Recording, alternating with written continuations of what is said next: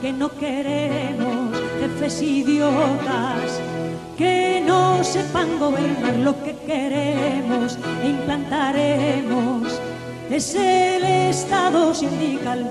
Yo he dicho infinitas veces que estábamos en contra de toda política internacional imperialista. Por eso, los hombres honrados de todos los pueblos se suman a nuestra tercera posición. ¿Cómo renunciar a nuestra grandeza? ¿Por qué sepultarnos en un mundo de inmundicias, en un mundo de codicias materiales, en un mundo de sobornos, en un mundo de esclavos? ¿Por qué no se levanta ese pueblo a la grandeza que le llamó el padre la patria?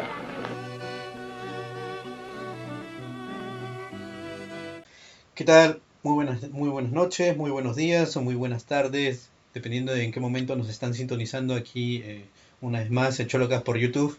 Eh, como ven, en este momento eh, el resto de panelistas eh, no están disponibles, pero Franz se nos va a unir en lo que viene de, la conversación, porque está ahorita haciéndose unos temas médicos y ya vendrá.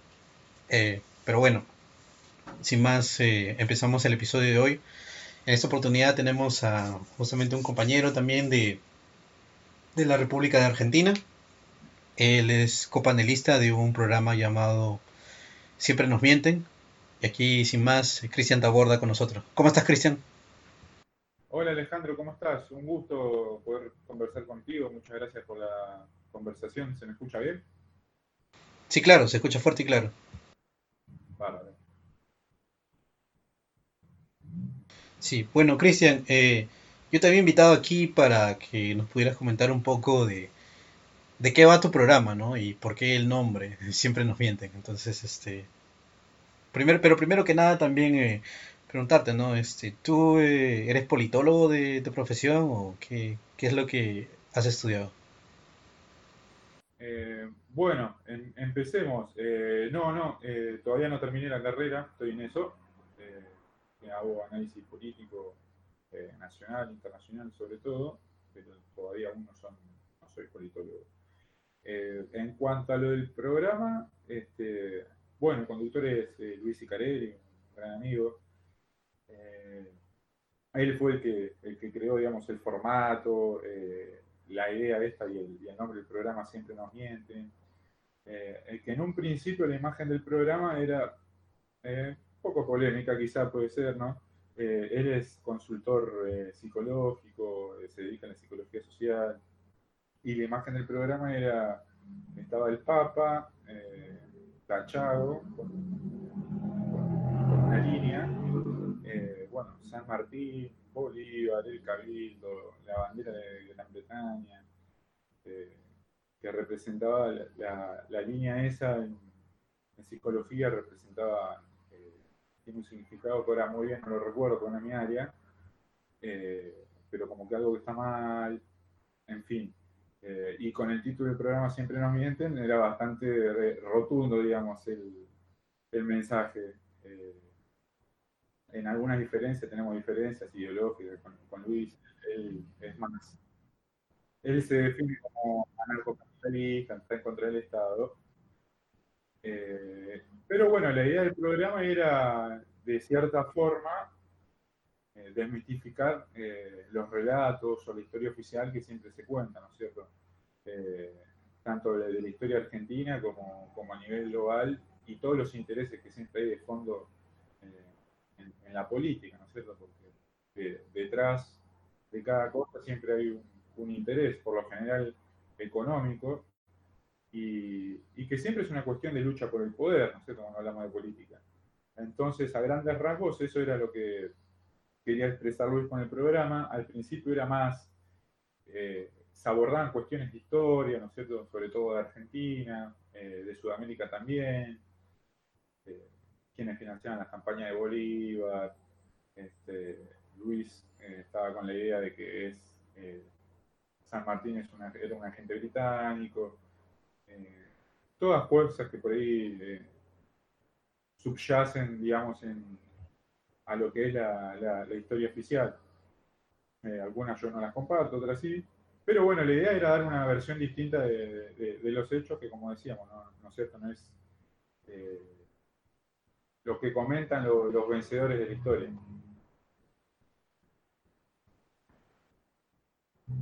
Sí, claro, porque, eh, bueno, al final justamente los vencedores son los que escriben los libros de texto eh, y al final son los, vendrían a ser los, los, que vengan después este, a constatar los hechos o tal vez ahí a, a romper ciertas narrativas, ¿no? Siempre a, como tú dices, ¿no? Desmitificar algunas cosas.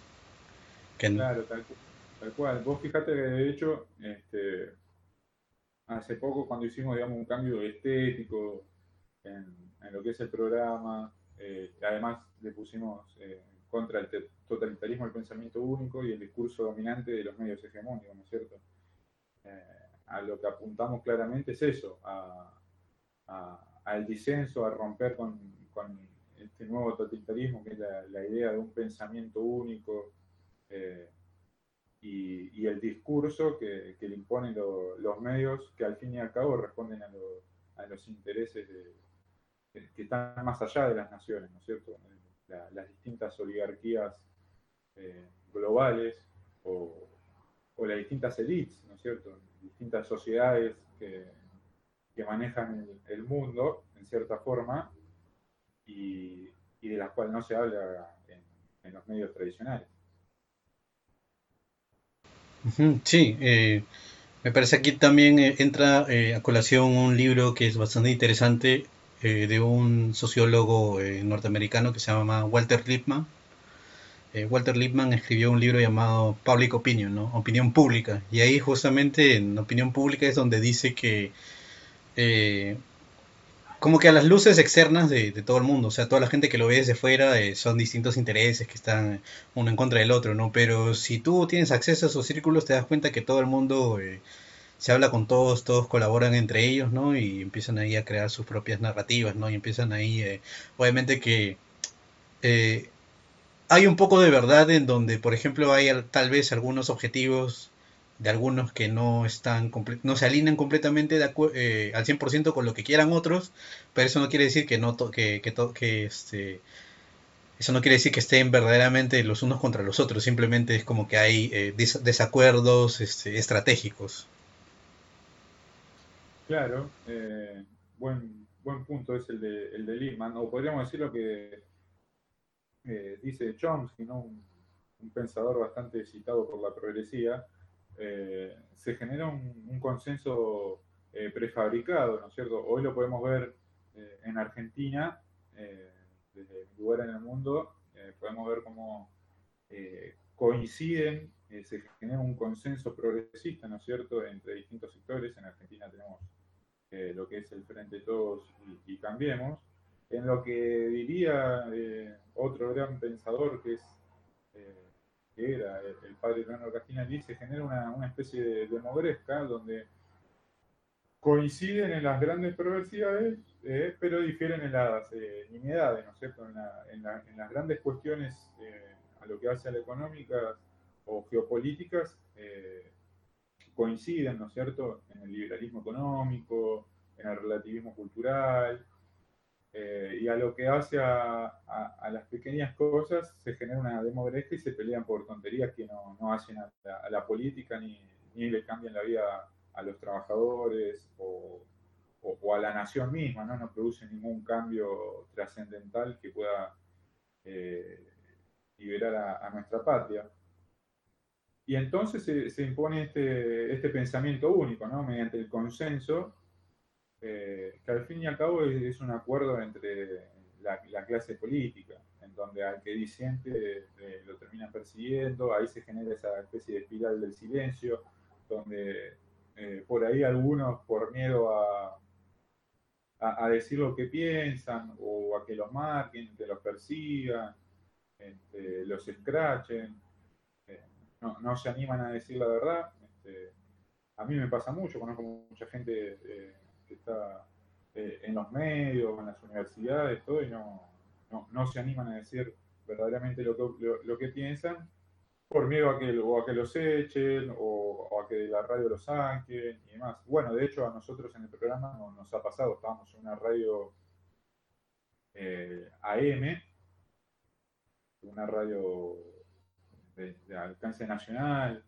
este, bastante escuchada, y, cuando empezamos a hacer ciertas críticas al gobierno, este, cuando empezamos a hablar de, eh, a criticar en forma, eh, de alguna manera, las medidas eh, en la pandemia, o, a mencionar, ¿no es cierto?, a, estos filántropos, que hacen a lo que es una nueva clase global, como Bill Gates o Soros, y los vínculos que hay con, con ciertas políticas en, en, Argentina o a nivel global, ¿no es cierto?, también. bueno, de un día para el otro dijeron, no, no vamos a hacer programa, este, no, vamos a cambiar la grilla, una excusa que pusieron, eh, y nos sacaron del aire de un día para el otro. Eh, cuando éramos el único programa que salía en vivo eh, por el tema de la pandemia y la audiencia justamente venía creciendo. Este, decidieron sacarnos del aire. Porque bueno, al fin y al cabo tiene un precio, ¿no? Lo que, lo que uno dice. Pero bueno, la verdad hay que decirlo.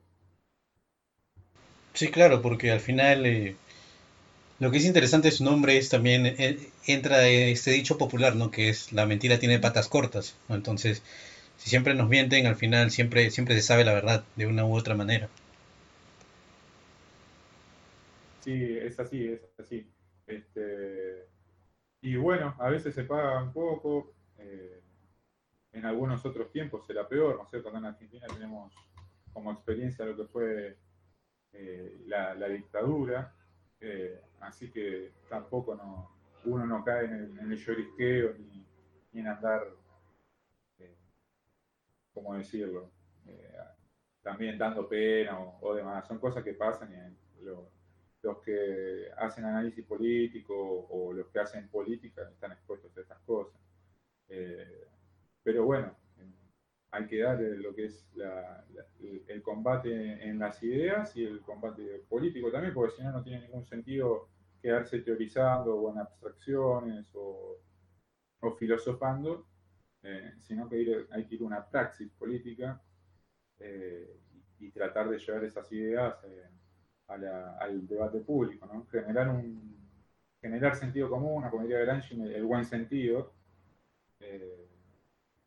para que en algún momento las ideas, que en definitiva son los intereses, no, son las ideas de uno, ¿no? sino que es eh, defender el legado eh, cultural, las tradiciones, eh, los valores que en nuestro caso en Argentina hicieron grande a la patria, vuelvan a resurgir ante el ataque globalista que, es este ataque a la familia, a la idea de nación, y todo lo que podemos ver, ¿no es cierto? Bueno, ustedes en Perú también, también lo saben y, lo sufren, eh, este ataque constante a, los valores permanentes que tiene cada, pueblo, a la cultura, ¿no es cierto? Eh, por eso muchos hablan de lo que es eh, la, batalla cultural, que no es solo una batalla cultural, sino que también es una discusión en las ideas y también política, y que en el fondo este, yo pienso que también es eh, teológica. Sí, eh, me parece que justamente hablando de, las ideas de la conquista ¿no? y de las batallas eh, que existen, ¿no? que me recuerda bastante a Carl Schmitt, que él dice, ¿no? la guerra es un hecho. O sea, no, no, no, o sea, siempre van a haber batallas, siempre va a haber pugnas por el poder y todo eso. Pero justamente hablando de Schmitt, él, él habla de que su libro de eh, Teología Política, ¿no? Él justamente habla de que todo, eh, de que toda esta, todo, toda contienda política, todo, eh, o propuesta política, etcétera, tiene un trasfondo teológico, como justamente tú estás mencionando, que siempre, o sea, está ahí, no necesariamente tú estés completamente consciente de que eso existe, pero de, pero de que eso existe está ahí. Eso es lo que él menciona. Y es bastante interesante porque eh, yo estaba revisando, eh, por ejemplo, este, ¿cómo se dice? Eh, algunos libros de, de que tú pude importar antes de, pude traer aquí antes de la, del, del cierre de todo, antes de la pandemia. Y justamente en uno de ellos, el, me parece que es en platonismo político, sí, Sí, sí, sí, sí, sí, creo que es el platonismo político, sí.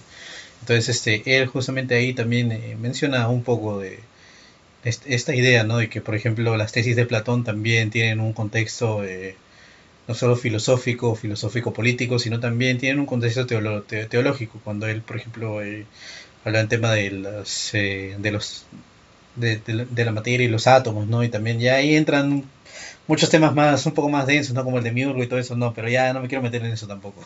Pero, pero sí, entonces, este, todo, toda idea, eh, si lo vemos desde Platón, o sea, desde ahí, desde incluso ahí, toda eh, tesis política o idea política o propuesta política, ¿no? Este, todo, todo ello eh, contrae de por sí una, una teología que está inherente, que está inherente a eso, ¿no? No necesariamente. Sí. perdón, que interrumpa, que eh, justo me venía. Eh, que haces bien en remarcar esto que decía de la teología política de Schmidt, donde en el fondo se esconde en, cierta medida el anticatolicismo, ¿no es cierto? Eh, a, la unidad, digamos, ¿no es cierto? Schmidt lo plantea entre protestantes y, católicos, pero en tierra y mar creo que es más claro, metafóricamente, como como lo trata en ese libro, eh, cuando dice que la historia de la humanidad es la historia de, eh, universal entre, de la lucha entre potencias terrestres y potencias marítimas. Eh, creo que es una buena metáfora, ¿no es cierto? Porque ¿qué, representa el mar y qué, representa la tierra? Vos recién mencionabas a Duin y, él lo hace bastante claro, ¿no es cierto? La tierra representa el arraigo, ¿no es cierto? La, la comunidad, la patria, una cultura, eh, una identidad cultural. Eh, y en cambio, e, el mar, ¿qué representa? Eh, el mar representa las identidades líquidas, ¿no? Una sociedad líquida, la fluidez, este, la apertura, esta idea de sociedad abierta de Karl, Popper, ¿no es cierto? Todo lo contrario a lo que es la tierra, que es, como, diría Heidegger, el, ser ahí, ¿no es cierto? El ser en el mundo. Y al fin y al cabo es esa la, pelea o la discusión que, estamos viviendo, que es entre las naciones que tienen e intentan eh, conservar esos valores, ese arraigo, eh, contra las potencias marítimas imperialistas eh, que promueven todas estas políticas de género, ¿no es cierto? Que uno no tiene identidad o puede como si fuera en un mercado, adquirir una, identidad como si fuese una mercancía más. Eh, la discusión yo creo que, pasa por ese lado, ¿no es cierto?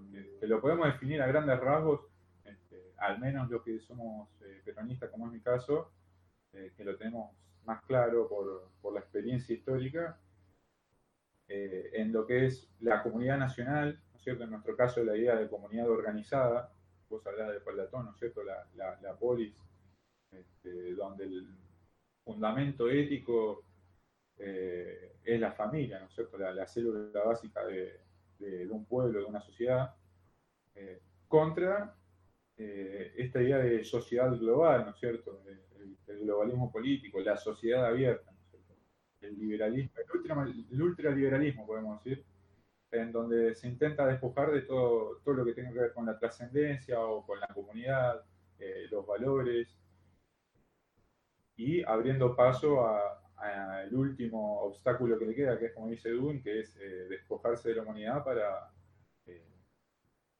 pasar al transhumanismo, ¿no es cierto? superar, por eso la, lucha con, de construir la, la idea de Dios, ¿no es cierto? bueno, ya lo hizo Nietzsche cuando dice que Dios ha muerto, este, porque si no existe una verdad, no existe el bien, eh, ¿a quién le es útil esa idea de que no, es, eh, que no exista la verdad y que no exista el bien? Ya que hablamos de Schmidt, Schmidt hablaba de la, de la subversión de los valores, eh, la, la, tiranía de los valores, ¿no es cierto? Que los valores se imponen, entonces cuando no existan más valores o valores sobre lo que se construyeron nuestros pueblos, las naciones, este, otros impondrán sus valores. Eh, ¿Y quiénes serían quienes imponen? ¿Quiénes tienen interés de imponer sus valores? Y ahí siempre es la disputa entre lo que es eh, pueblo o oligarquía, ¿no es cierto? Pueblo o elites. Eh, ellos son quienes quieren imponer sus nuevos valores porque le daría nuevos beneficios económicos, en este caso biológicos, la idea de Homo Deus de la que habla Yuval Harari, ¿no es El, filósofo predilecto del Foro Mundial, Foro Económico Mundial de Davos, quien él mismo plasma claramente que en un futuro la, la sociedad se va a dividir en castas, aquellos que puedan acceder a una eh, mejor optimización de su cuerpo, eh, ¿no es cierto? Y aquellos que no. ¿Y quiénes serán los que pueden acceder eh, a una optimización de su cuerpo con, estirando la, el, nivel de vida, la, longevidad, y aquellos que tengan el poder económico para hacerlo? Esa es la, gran discusión de cara al futuro. Sí, tal cual, porque eh, mira, otra cosa también adicionalmente eh, que acabo de recordar eh, a lo que tú este, hablabas ¿no? de, de Yuval Noah Harari, es que de hecho me ha hecho recordar bastante este tema de los pensadores de la revolución conservadora alemana que hablan de, tecnología, no hablan de tecnología en sí, sino hablan de la técnica, ¿no? Entonces que justamente la técnica, la obsesión con la técnica va deshumanizando a justamente a, los distintos tipos de sociedades y también evidentemente al, al, humano que vive allí, ¿no? En esas sociedades. Entonces la sociedad del mar, ¿no? Entonces donde está esta fluidez, ¿no? De donde puede despojarse de lo que sea y todo fluye, ¿no? Y todo puede... Eh, como si te das cuenta es bastante mecanicista, es como que yo me puedo deshacer de esta identidad y puedo construir otra tomando esta parte de aquí, esta otra parte, todo eso como si fuera un, no un rompecabezas, sino como si fuesen partes de un, yo que sé, de un vehículo, de alguna máquina, ¿no? Entonces, también, eh, según yo, eh, lo que hablan todos esos pensadores eh, acerca de, de, la técnica, por ejemplo, Spengler o Junger, ellos, este, al mencionar estos están justamente hablando de este tipo de sociedades más este, ¿no? Están hablando de eh, tal vez eh, tal vez de la Gran Bretaña, tal vez de Estados Unidos, ¿no? Que pierden este, este sentido de la humanidad por estar obsesionados con, con, la, con la técnica que es técnica slash tecnología, ¿no? Porque ahora incluso vemos este, la gente que está allí, ¿no? La sociedad del consumerismo, están... Eh, obsesionados con obtener el nuevo iPhone, están obsesionados con obtener el nuevo, eh, nuevo PlayStation 5, ¿no? Que, eh, y, ese tipo de cosas, ¿no? Siempre conseguir algo nuevo, lo más reciente, ¿no? Lo más este, avanzado en lo que es tecnología, pero ellos no están obsesionados con el objeto en, en sí, sino con esta, esta idea o, idea de proceso, ¿no? Que es este que es justamente la, lo que ellos hablan de la técnica, la obsesión con la técnica. Otra, ahora también Adicionalmente, esto me parece bastante interesante compararlo con, por ejemplo, el marxismo, porque el marxismo también, eh, también lleva cierta obsesión con la técnica, porque habla de, tomar los medios de producción, pero nunca se habla de, la forma de producción, nunca se habla de qué significa la producción, ¿no? Simplemente habla, este, simplemente que es una transferencia de los medios de producción y que así supuestamente serán más eficientes y todo eso. Entonces ahí también ellos también pierden eh, esta batalla más, eh, decirlo?, cultural, por así ponerlo, porque eh, también están siguiendo este patrón, ¿no?, de esta obsesión con la técnica. No sé qué, qué comentarios tienes al respecto de eso que yo me he dado cuenta. No, me parece perfecto y vamos a seguir con, con la línea de Schmidt, que para mí es el eh, pensador o el filósofo político más importante del siglo pasado. Eh, todo esto que vos estás diciendo lo, explica o, es, en realidad es una aproximación ¿no? Eh, bastante lúcida, eh, que no se lee, porque no, se lo da por lo general en, las universidades. Es una, una, conferencia que brinda él, que, que, es titulada La Unidad del Mundo, en donde él justamente habla de esto que planteas vos dice que la, lucha, ¿no es cierto?, es eh, la, pelea esta por la, unidad del mundo, él está hablando en el contexto de la Guerra Fría, eh, es la confrontación entre, por un lado, el progreso y la técnica del liberalismo, y por el otro lado, el credo eh, en el materialismo histórico, ¿no es cierto? En donde, claro, los dos consiguen el materialismo. el marxismo, por lo que explicabas vos, y el liberalismo por esta idea de constante progreso y de mejoramiento de la técnica. Y que en cierta parte, eh, él lo ejemplifica con, con Lenin, ¿no es cierto? Que lo que Lenin quería era la, unidad del mundo a través de la electricidad, que fue una de las primeras, eh, uno de los primeros llamados que hace, que, que, que hace Lenin, o lo que lo, digamos, lo que, ¿cómo, se, cómo decirlo? Eh, digamos, lo, que lo volvía loco, esta idea de, de, electricidad, ¿no es cierto? De, unir todo mediante la electricidad.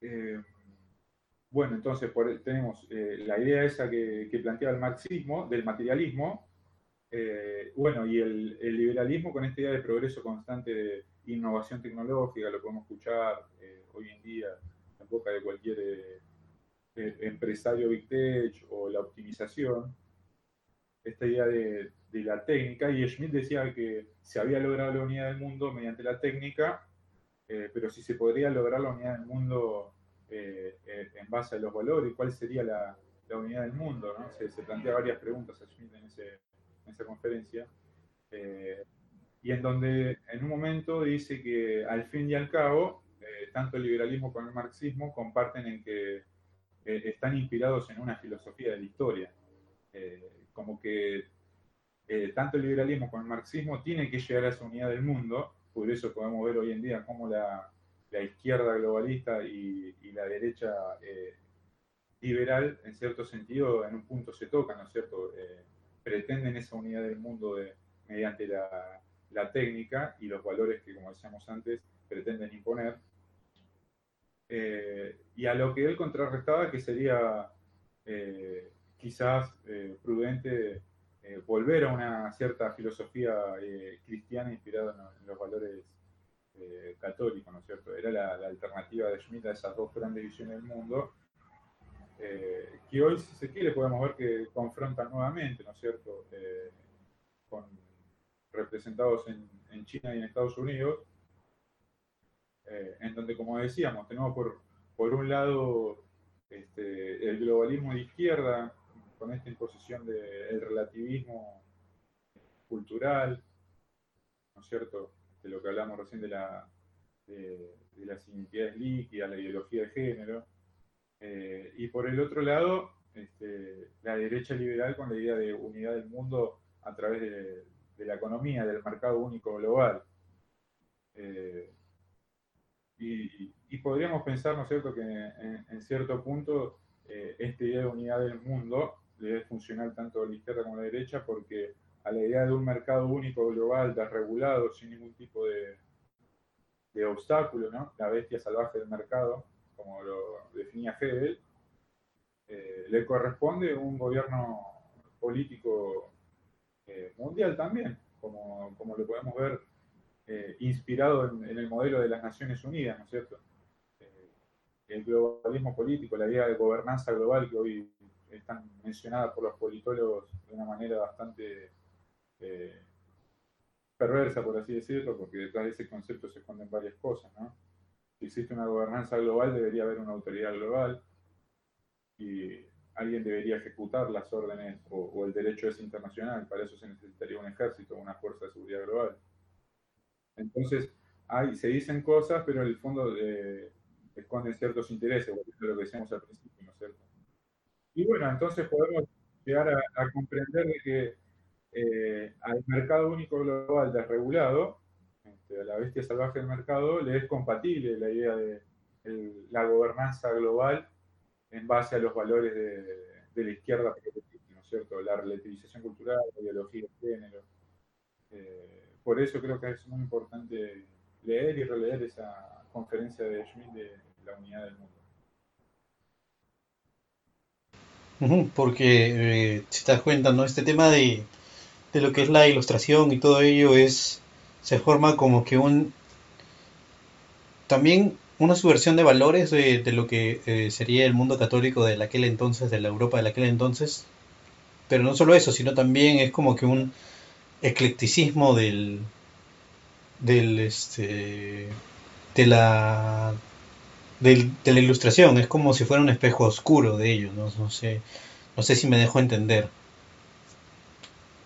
Sí, claramente. Este, tanto el, liberalismo como el comunismo son dos eh, apéndices del iluminismo, ¿no? de las ideas de la ilustración. Eh, tal es así de que eh, el comunismo surge como respuesta al, liberalismo. Y como podemos ver hoy, que, hablamos del consenso progre, también hay cosas en las que acuerdan perfectamente. Marx no estaba en contra de, del libre comercio. Eh, es uno de los puntos, otro de los puntos que podemos eh, ver en común es lo que mencionábamos del materialismo, eh, el, ateísmo, ¿no es cierto? Tanto el liberalismo como el marxismo predican en el ateísmo, no, creen en no creen en la idea de Dios, de, la trascendencia. y, yo creo que esos son los grandes rasgos que tienen en común. Eh, hoy lo podemos observar en su, ¿cómo decirlo? En su derivado o reciclaje, que es tanto del, liberalismo, lo, que se llama el, neoliberalismo, eh, y, del marxismo, lo que es el, progresismo, ¿no es cierto? Se han reciclado, tras la caída del muro de Berlín, se han reciclado esas dos grandes ideologías en, en lo que es hoy el, el progresismo a nivel global y el liberalismo que tiene distintas expresiones en distintas partes del mundo. Eh, acá en Argentina lo podemos ver, eh, se ha puesto bastante de moda la, corriente libertaria. Eh, ¿Qué es eso, no es cierto? Es el liberalismo reciclado con palabras rimbombantes y, cierta expresión de rebeldía en los jóvenes que se oponen al, al, progresismo. Pero en definitiva son esas dos grandes ideologías que caída el muro de Berlín se, reciclan y terminan en, lo que soy. ¿no? las grandes derrotadas, eh, las grandes ideologías derrotadas eh, el siglo pasado, eh, ahora intentan reconvertirse. Podemos decir el marxismo por lo que implicó la caída del muro, como hablábamos, la, implosión de la Unión Soviética. Y bueno, el liberalismo, el fracaso del liberalismo que queda expuesto ahora con la, con la pandemia, ¿no es cierto?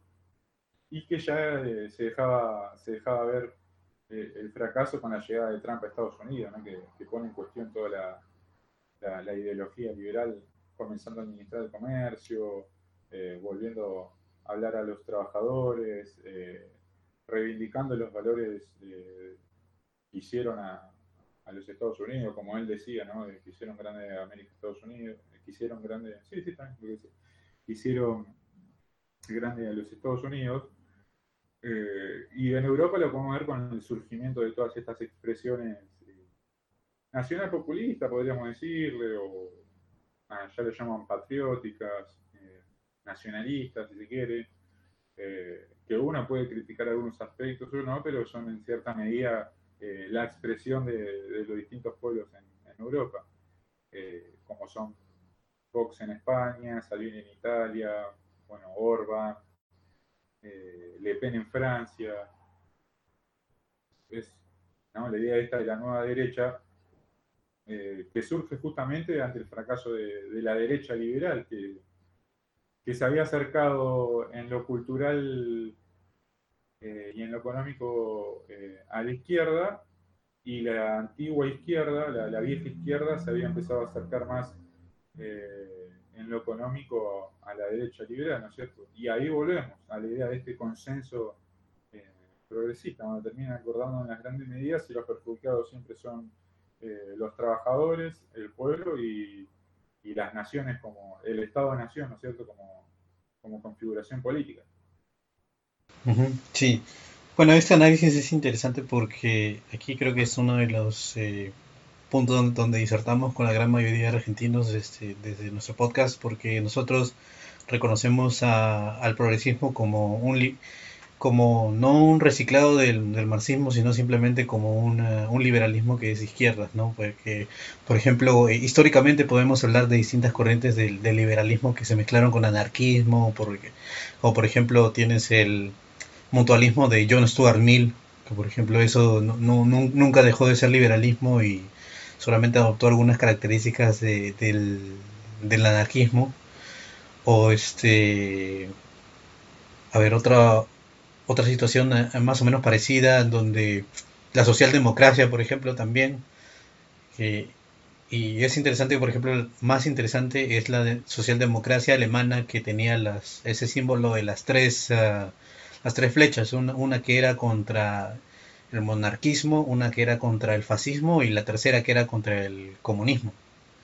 Entonces nosotros vemos, eh, desde, ese podcast vemos al progresismo como un heredero de ello más que como un heredero del marxismo o un reciclado del marxismo. Lo que sí sería para nosotros el reciclado del marxismo aquí sería eh, China, sería el socialismo con características chinas, en donde eh, justamente no, no, no, se ha eliminado la propiedad privada, no se ha eliminado eh, la mayoría de este tipo de, cosas, no simplemente se ha cambiado de manos el, los medios de producción, pero sigue existiendo las mismas cosas, solamente que uh, no, no, por ejemplo, no tienen este enfoque en lo que es la cultura y todo ello. De hecho, eh, son un poco más flexibles en ese sentido, porque en China eh, uno de los autores que más se lee justamente es Carl Schmitt en las universidades eh, y hacen tesis de eso, todo eso. Es bastante interesante el, caso, ¿no? Pero, eh, como menciono, eh, nosotros en ese podcast vemos nosotros vemos a, justamente al socialismo con características chinas como el reciclado y heredero del socialismo clásico, en, mientras que nosotros vemos más bien al progresismo como un reciclado de un liberalismo de izquierda que siempre ha existido y la socialdemocracia. Sí, bueno, coincido en, ese punto, capaz que no, no, se expresó bien. Eh, claramente, sí, el, progresismo es un liberalismo de izquierda eh, a, lo, que apuntaba yo es que tras la caída de, del muro de Berlín, eh, digamos, todos los grandes pensadores de, de, la izquierda, hay como los mismos partidos políticos de la izquierda, ¿no? los partidos socialistas, comunistas, a lo largo del mundo, eh, se han reconvertido o en términos de, Gramsci han, realizado un travestismo político, eh, reciclándose eh, en el liberalismo, en el liberalismo este de izquierda que, vos hablás, ante la imposibilidad de poder pregonar la lucha de clases, eh, se, se, escudaron también en lo que, bueno, lo que ellos la, la, la, batalla cultural, ¿no es cierto? Ha pasado así también, en, ha quedado plasmado también en, en pensadores como, como Laclau, ¿no es cierto? En Argentina, un pensador bastante citado en, las universidades que durante el último gobierno de, Cristina Kirchner eh, tuvo bastante notariedad su pensamiento con esta idea del, populismo, eh, cosa que yo no lo veo mal el populismo, pero sí creo que me, eh, eh tengo grandes diferencias con cómo lo plantea Laclau, ¿no es cierto? El populismo a, a la Laclau es la construcción narrativa de, de, del pueblo, ¿no es cierto? El pueblo como un elemento discursivo, decía su mujer Chantal Mouffe, eh, y en realidad el pueblo no es eso, el pueblo tiene un ser, digamos, ¿eh? no, es algo que se construye un pueblo, un pueblo está ahí. Eh, volviendo a Dewey, Dewey decía, ¿no? ¿no es cierto? Los, los pueblos se nutren de, los jugos de la eternidad. Eh, la construcción de un pueblo es el pensamiento, el pensamiento más postmoderno de, que existe hoy en día y que parte de lo que es la nueva derecha eh, lo, toma también eso, este, pero no es tal, el, pueblo tiene una identidad que, que, trasciende el tiempo, ¿no es cierto?, cada pueblo.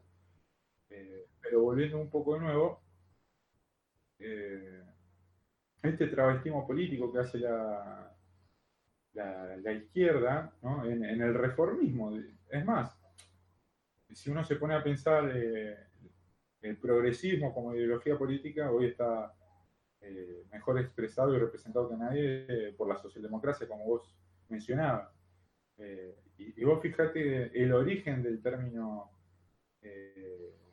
neoliberalismo, vamos a traerlo, socialdemocracia neoliberalismo es, es, lo mismo, ¿cierto?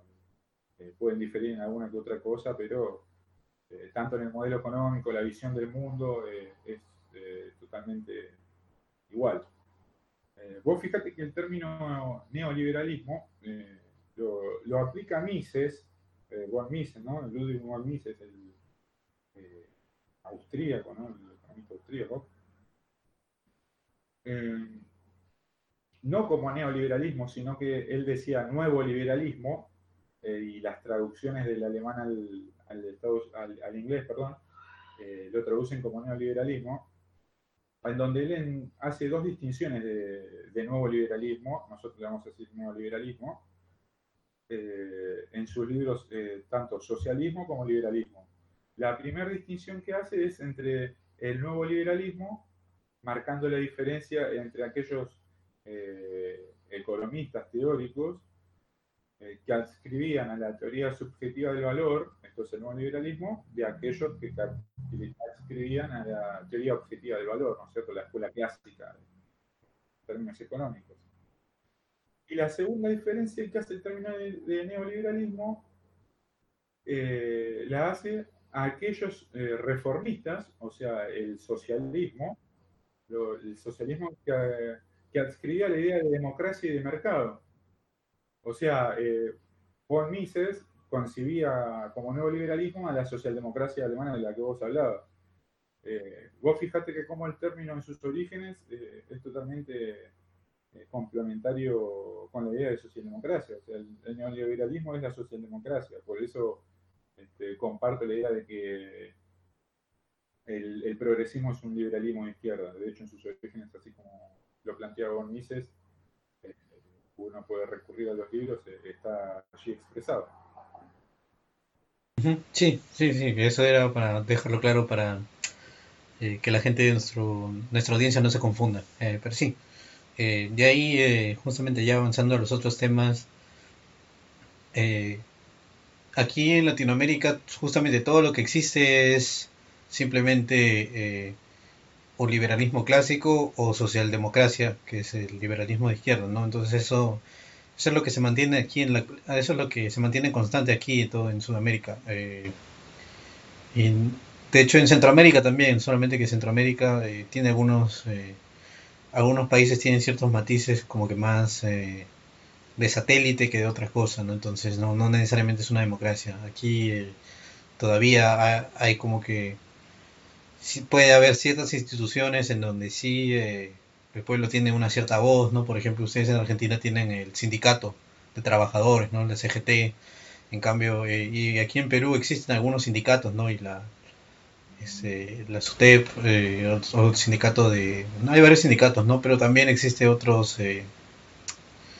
otras instituciones como la Defensoría del Pueblo, que, que sí es este es bastante estricta, ¿no? Y sigue los mandatos, eh, sigue este, toda la, la constitución en tal cual está escrita. Y, de hecho, varias, en varias ocasiones la Defensoría del Pueblo sí ha colaborado con eh, estas este, ONGs de derechos humanos, de derechos humanos y todo eso, pero le, a, la vez que ha colaborado con ellos les ha puesto límites, como que a decirte ellos están imputando eh, de, ciertos crímenes, digamos, al ejército, ¿no? Y la Defensoría del Pueblo recoge los testimonios y todo eso y dice, no, pero esto, esto no ocurrió, esto no ocurrió así, eh, por tal motivo no podemos imputarle de este crimen al ejército, ¿no? Como institución, pero sí a, tal vez, ¿no? Al batallón tal específico, ¿no? Que fue un batallón que se fue, este, ¿cómo se dice? Que uh, se sublevó, por así decirlo, ¿no? Que ya no seguía órdenes, etcétera, ¿no? Entonces, en ese sentido todavía vemos que hay instituciones que todavía funcionan, entonces por eso todavía podemos tal vez llamarle democracia ¿no? en, en Sudamérica, pero en Centroamérica no, esto ya no, ya no existe, ya es normalmente todos son eh, satélites de algo, de, alguna cosa, no, no, no necesariamente del mismo país y no necesariamente de, de los mismos eh, de las mismas instituciones internacionales. Entonces yo, yo al menos veo que en Sudamérica todavía existe. Todavía, todavía podríamos llamarnos democracia en cierta, en cierta medida, ¿no? No totalmente, no una democracia auténtica, verdadera y todo ello, sino en el sentido de que todavía hay, eh, hay cosas que nos pertenecen y las que podemos tener influencia nosotros. Sí, que en realidad eh, es la etiqueta, digamos, democracia, ¿no? Eh, esto es en realidad partidocracia demoliberal, decía Perón, eh, eh, en donde vemos que las democracias eh, están vacías de contenido y como diría Sigmund Bauman, ¿no? el sociólogo este, se ha quedado la democracia, la, perdón, la, política, ¿no es cierto?, en, los gobiernos, pero el poder reside en otro lado, ¿no es cierto? El poder se ha constituido como una forma global, un poder sin rostro, diría Pier Paolo Pasolini, de cual ahora conocemos algunos, como los que mencionábamos antes, ¿no? Gates, Soros, Rockefeller, eh, y, bueno, Mark Zuckerberg, todo lo que tenga que ver con Silicon Valley. Eh, pero hay una, separación, ¿no es cierto? Eh, la, democracia es el poder del pueblo, ¿no es cierto? lógicamente. en donde el poder hoy no lo tienen los, pueblos o, las naciones, podríamos hablar ya, sino que es un poder global constituido, en donde se ha vaciado de, contenido todo lo que tenga que ver con, con la democracia donde uno va a vota y después eh, el político, la clase política elegida termina haciendo todo en, favor de intereses eh, foráneos, extranjeros, que, no tienen nada que ver con, eh, con los trabajadores o, con, las personas que lo votaron, ¿no es cierto? sea de cual partido político que sea. Este, y entonces esto hace de que en realidad la democracia que debería ser donde gobiernan las mayorías, se han convertido en democracias de, minorías. Eh, ¿No es cierto? Eh, Tocqueville, este jurista francés, hablaba de, la tiranía de las mayorías, ¿no es cierto? Porque veía que eh, tenían el imperio, las mayorías tenían la, potestad de, imponerle su visión del mundo, de, ¿cómo decirlo? visión de las cosas eh, a la minoría. Entonces se genera lo que él llama la tiranía de las mayorías. Hoy podemos ver que ocurre lo contrario, son las minorías quienes imponen su visión del mundo eh, a las mayorías, por eso que se han convertido en democracias de minorías. Este, podemos decir que es la, tiranía de las minorías, ¿no es cierto?, donde se imponen las agendas eh, del feminismo, ahora del ecologicismo, le llamo yo, que nada tiene que ver con una verdadera visión ecológica o ambientalista del mundo, ¿no es cierto?, donde se ponga a resguardo eh, la, naturaleza, el medio ambiente, sino que, tiene trasfondo que son intereses económicos que benefician a las grandes corporaciones en perjuicio de los trabajadores. Podemos ver lo que ha pasado en Francia con los, con los chalecos amarillos que surgen por este impuesto que le ponía Macron a, a los combustibles es una de las condiciones de, la, agenda eh, de la economía verde en la transición de los combustibles fósiles a, las energías renovables, ¿no es cierto? Eh, bueno, y eso produjo la, erupción de los chalecos amarillos. Eh, bueno, tenemos la agenda esa, como decíamos, el feminismo, todo lo que tiene que ver con las cuestiones de género en donde ya no se le habla, digamos, a, un pueblo, a los trabajadores, sino que son específicamente minorías. Y ahí volvemos a lo que hablábamos con la CLO, ¿no es cierto? Esta idea de, construir un pueblo articulando distintas demandas. Eh, lo podemos ver claramente, ¿no es cierto? Cómo, tiene que, cómo está relacionado el feminismo con la agenda ambiental, eh, con la idea cosmopolita, un mundo sin fronteras, este, hasta el lenguaje inclusivo, el veganismo, en un punto todo, todo está interrelacionado, ¿no? Eh, entonces ahí podemos ver claramente que esto es una tiranía eh, de las minorías y para las minorías. Y esas minorías son justamente las minorías plutocráticas. Sí, claro, las oligarquías, justamente toda la gente que compone esta casta de,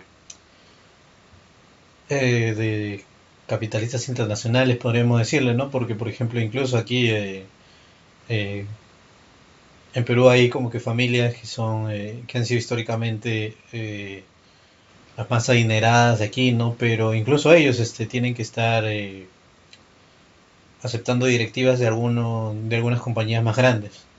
Como por ejemplo, no sé, bueno, es el caso de, particularmente aquí es bien interesante porque, por ejemplo, me parece que fue Walmart que quería entrar eh, aquí con sus cadenas, ¿no? Y todos los, este, todas las cadenas de, supermercados, todo eso que existían aquí, este, como que se unieron y como que le pagaron una, una parte o algo así de lo que quería hacer Walmart, se lo pagaron para que no lo hagan, para que no entre.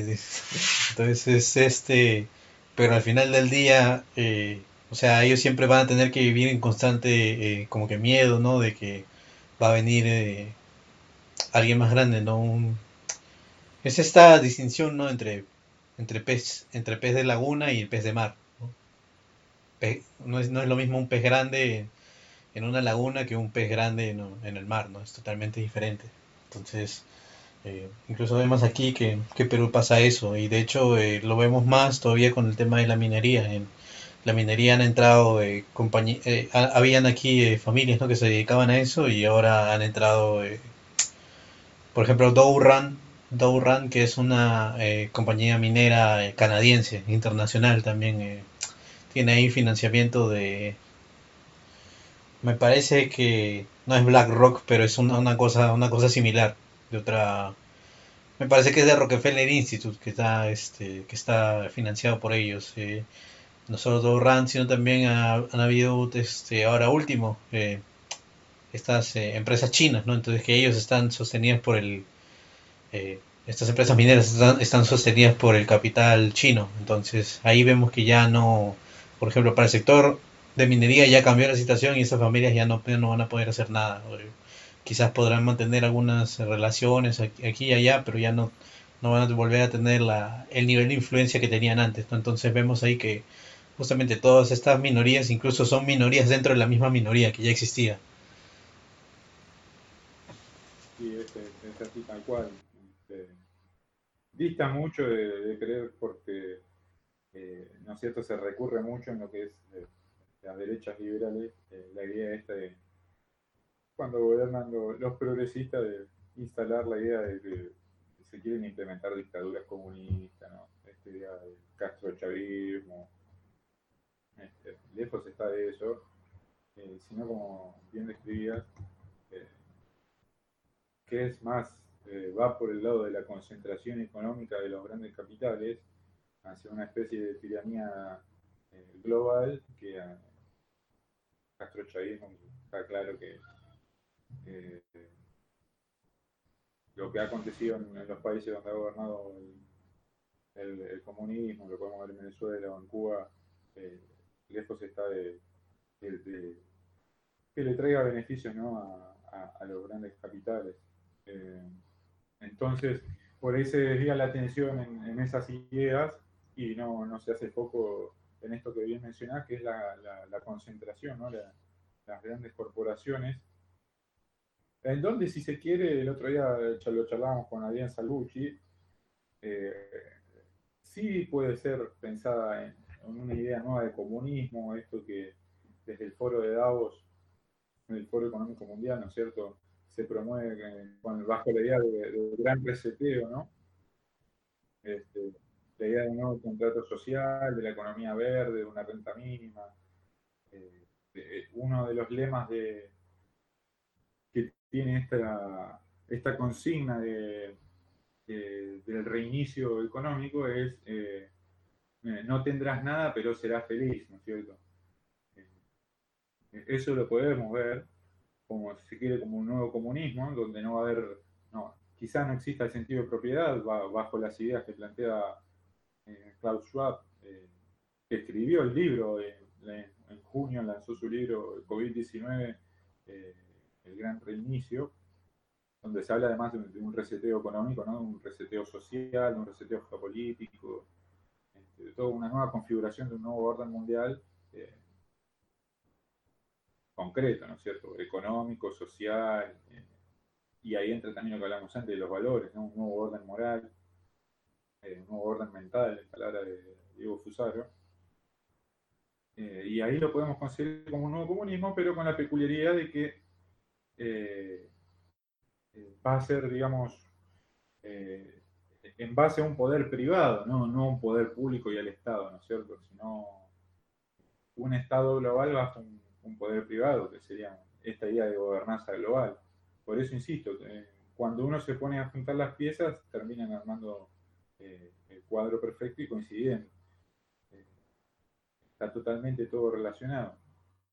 Entonces, quizá en ese sentido eh, sí se puede decir que hay algunas ideas comunistas, pero no, la idea esta pintoresca que plasma de algunos sectores de la derecha, ¿no? de dictadura chavista o dictadura castrista, que son ya eh, tan, tan perimidas esas figuras, ¿no es cierto? De, hecho, eh, mismo Cuba lejos está de lo que era el castrochavismo, eh, o podemos ver lo, que pasa en Venezuela, que eh, lejos está también lo que era el, chavismo, eh, con la que es Maduro una caricatura de Chávez, ¿no es cierto? y que no da fruto alguno para la sociedad, para el pueblo, y mucho menos para los capitales.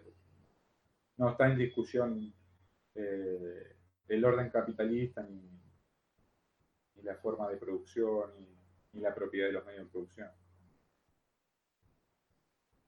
Sí, claro, y de hecho, eh, algo que a mí me parece bastante interesante eh, de esto es, la idea de, que intentan eh, crear como que una narrativa metapolítica sobre lo que es este el gran reseteo, ¿no? Para ellos el gran reseteo significa que justamente, ¿no? Que ya no vas a tener nada, vas a ser básicamente un consumidor, eh, sí, un consumidor, o sea, no, no estás arraigado a nada, no tienes, no tienes propiedad de nada, no, simplemente estás eh, trabajando, eres como una batería, ¿no? Simplemente estás trabajando y, en base a lo que trabajas, este, tú eh, tienes cosas, ¿no? Pero al final tú no eres dueño de, tú no eres dueño de nada, pero también se le puede dar, se le puede dar una vuelta, ¿no? Esta idea del gran reseteo, ¿no? Dice, sí, vamos a cambiar este el, modelo, va a haber un reseteo del modelo económico. Ah, ya, bacán, chévere. Yo quiero este modelo económico. O sea, propones algo que es totalmente distinto a ellos, ¿no? Eh, yo quiero, eh, van a decir, ¿no? Este, vamos a proponer nuevos valores, no sé qué. Ah, yo también. Yo tengo este, este es mi modelo de valores. Eso es lo que voy a, ahora que van a resetear todo, voy a, voy a proponer esto.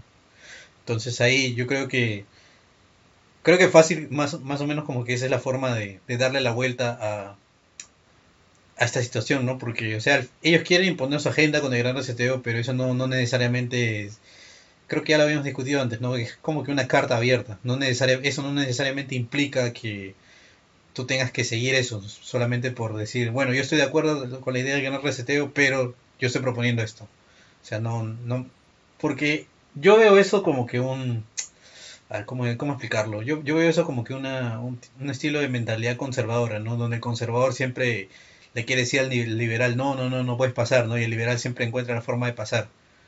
En cambio, lo que a mí me parece bastante inteligente de, los, eh, de los socialistas, ¿no? De los comunistas, es que el liberal quería pasar y el comunista le decía, sí, sí, sí, yo estoy de acuerdo, vamos a pasar, ¿no?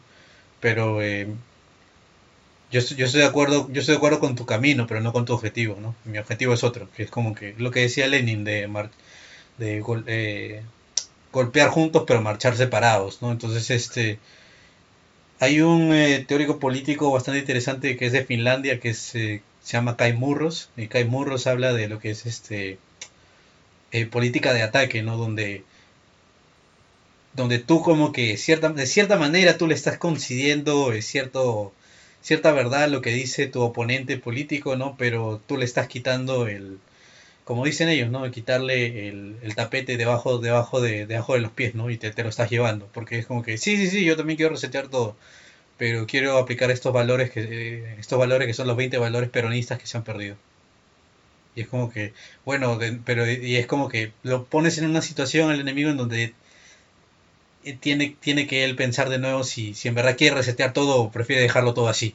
Entonces, ahí yo creo que es una, es una forma más inteligente como que de, de lo que iría, eh, ya metiéndonos también en otro pensador no ébola, de montar al tigre, ¿no? Ahí está el tigre yo simplemente lo monté, ¿no? No, no le pedí permiso a nadie.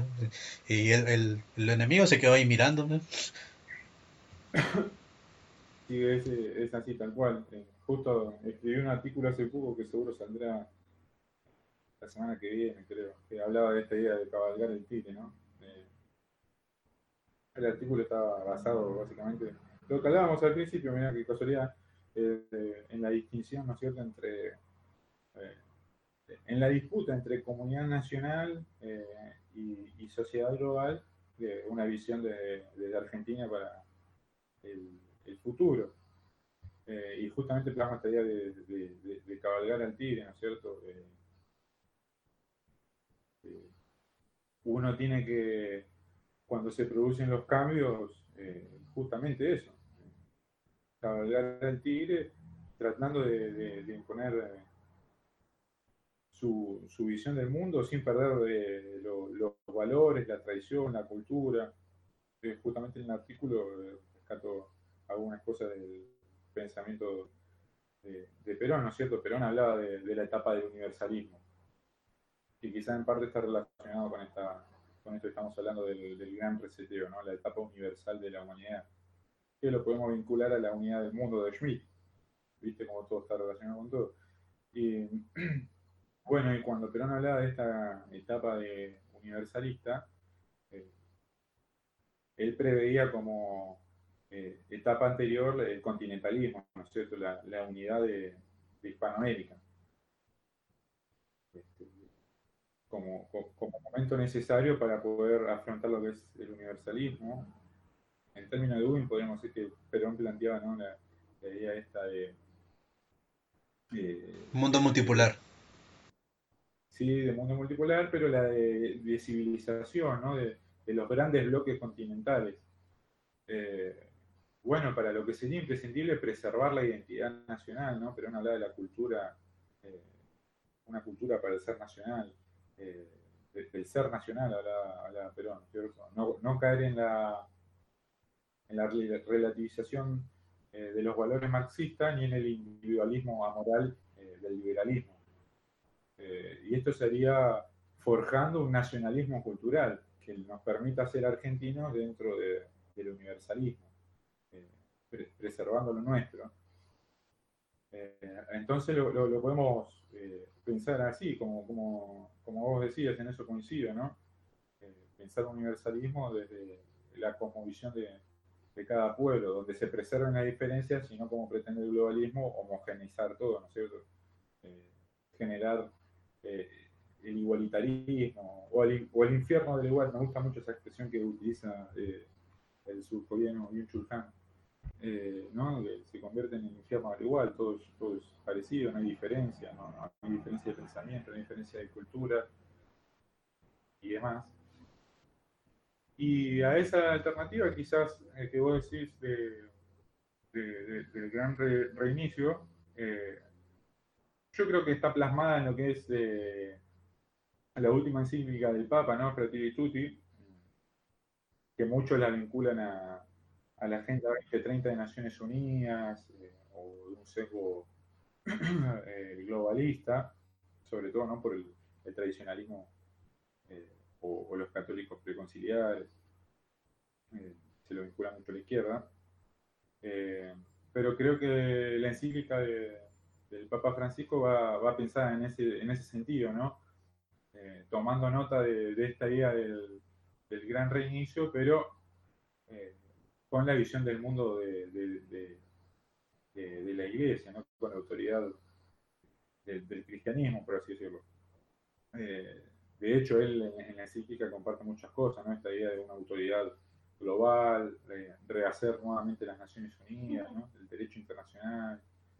Eh, en un momento habla de el bien común universal. Este, algunos ataques son válidos, otros no tanto pecan de, caricaturesco, por así decirlo, ¿no? cuando volvemos, cuando se tilda de comunista, socialista. Eh, sobre todo cuando habla de eh, la función social, ¿no? de los bienes en común, este, hace quizás una crítica a la propiedad privada. Este, y por el otro lado también se lo ataca de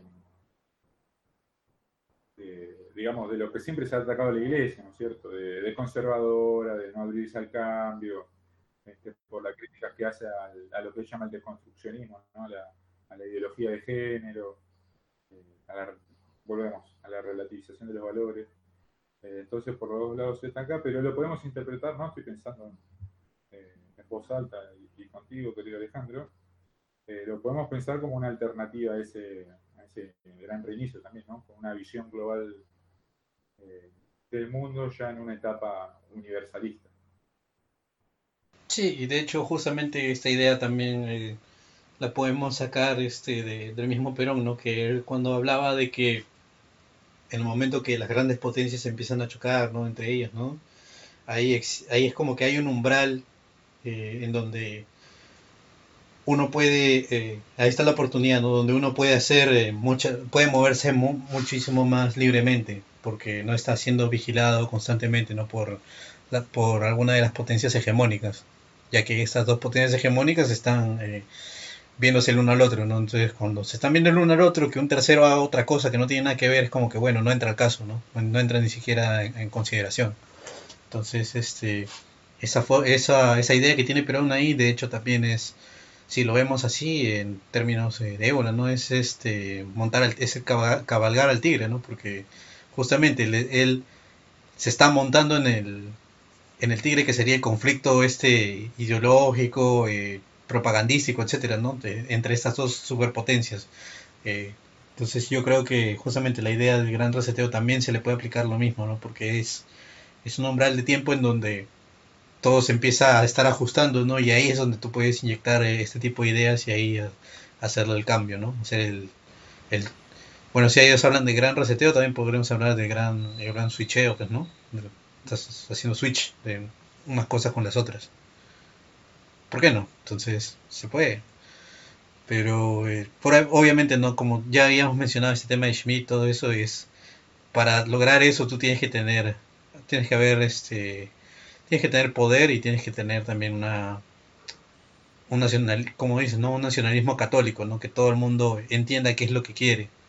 Simplemente ahí lo único que cambia es la forma de cómo obtenerlo, pero eh, el resto de cosas, ¿no? Eh, qué, es, qué es lo que quieren y y por qué, eso, eso, no está en eso no entraría en discusión. Entonces eso, creo que ahí es lo, lo que podemos rescatar ¿no? para, para nuestra audiencia. Sí, eh, perdón la corrección, no, no un nacionalismo eh, católico, porque... no, digo, digo cultural, perdón, sí, sí, sí, cultural. que después se hace a la, tradición y, y, la fe de cada pueblo, algunos son católicos, ¿no? hay pueblos, la filosofía distinta visión del mundo, ¿no? distintas religiones, el Sí, sí, bien. Sigue, una identidad cultural, de un nacionalismo cultural, ¿no es cierto?, reivindicando la, la, soberanía de, la nación, este, nuevamente la, identidad, la cultura y, y, los valores que son, que son necesarios para construir, eh, como decías vos, construir poder, ¿no? construir poder nacional. Eh, y el poder se construye en base a, tanto las fuerzas materiales como a las fuerzas espirituales. Este, para eso es necesario, para las fuerzas materiales es necesario el desarrollo de, la industria y de la defensa, ¿no es cierto? Eh, como así para las fuerzas espirituales, espirituales el desarrollo de, este, eh, del conocimiento y, y, de los valores, ¿no es cierto? Eh, materia y espíritu, ¿no? cuerpo y alma. Eh, eso es necesario para para la construcción del poder nacional, eh, para el poder para que los pueblos puedan ejercer su voluntad, ¿no es cierto? Para que sean soberanos. Esto es, seguimos, insisto, con la Schmidt, ¿no? poder tomar decisiones, ¿no? Decidir sobre la excepcionalidad. Por eso vemos que este, las grandes potencias este, intentan destruir tanto las fuerzas materiales como las fuerzas espirituales. Eh, esto lo, explica bastante bien Marcelo Bullo, ¿no es cierto? Cómo eh, Gran Bretaña predicaba el, eh, el, libre comercio del mundo mientras hacía proteccionismo, ¿no es cierto? Y ahora la nueva ideología de dominación es la ideología de género, ¿no? Se predica el, relativismo cultural, a pesar de que también Gran Bretaña es expresa de su liberalismo y, promueve eh, todas las políticas de género, ¿no? que va, eh, ahí podemos comprender que va más allá de, las naciones y hay eh, poderes globales o, intereses transnacionales que imponen sus agendas. Vos sabés que en Argentina, mira, te quería contar, el 20 de noviembre se celebró el Día de la Soberanía Nacional batalla de la Vuelta Obligado, donde el brigadier general Juan Manuel de Rosas y, Lucio, Mancilla este, comandando eh, al ejército, este, logran vencer eh, a, la, flota anglo-francesa, ¿no es cierto? Que quería eh, tomar el río Paraná con sus buques para, para poder traer sus mercaderías y venderlas en lo que era en ese momento la Confederación Argentina. Bueno, Argentina, la Confederación Argentina vence lo que era en ese momento un hito histórico, vencer a, las dos grandes potencias imperiales de la época. Eh, ese mismo día, que se conmemora el Día de la Soberanía Nacional, eh, la Cancillería Argentina anuncia un acto con la Embajada Británica eh, sobre la temática del impacto de la pandemia en las personas LGTB, Q y más, X, Z, no sé cuántas letras tiene ya. y, y, no solo que, quede ahí, ¿no es cierto? Que ahora del Día de la Soberanía eh, se produce un acto con, la Embajada Británica, eh, sino que hoy, hoy es noticia en, los grandes todos los medios, digamos, de, Argentina, eh, la novedad de que el ejército va a tener que incorporar personas eh, transgénero, transexuales y travestis eh, en sus filas, como mínimo el 1%, ¿no es cierto? a través de, un decreto sancionado hace algunos meses de cupo laboral trans.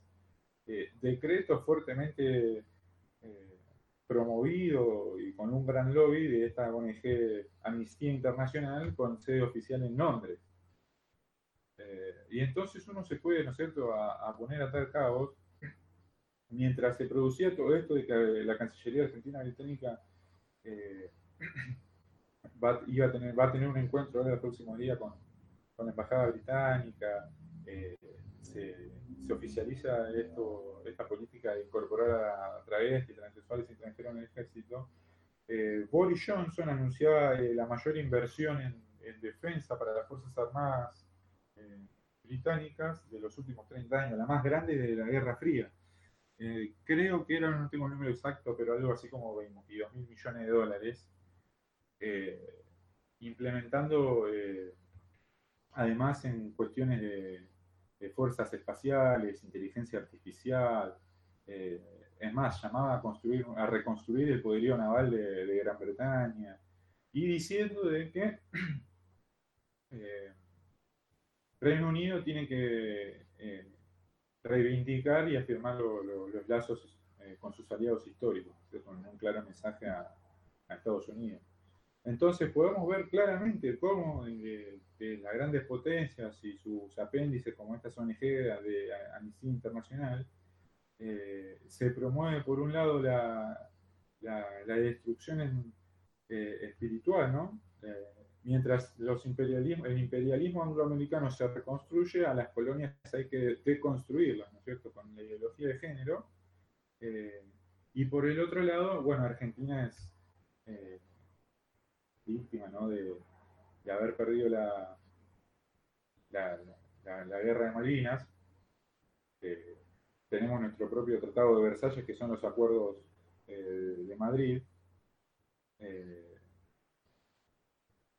en donde no, ¿no, es cierto? no se puede reconstruir las Fuerzas Armadas, eh, etc. Y, ahí vemos la, segunda parte, ¿no? la destrucción de, las fuerzas materiales, esto es la defensa y la industria del país. Eh, por un lado Gran Bretaña promueve todo lo que es la ideología de género y por el otro lado, víctima de los acuerdos de, Madrid, Argentina no puede reconstruir su, ejército.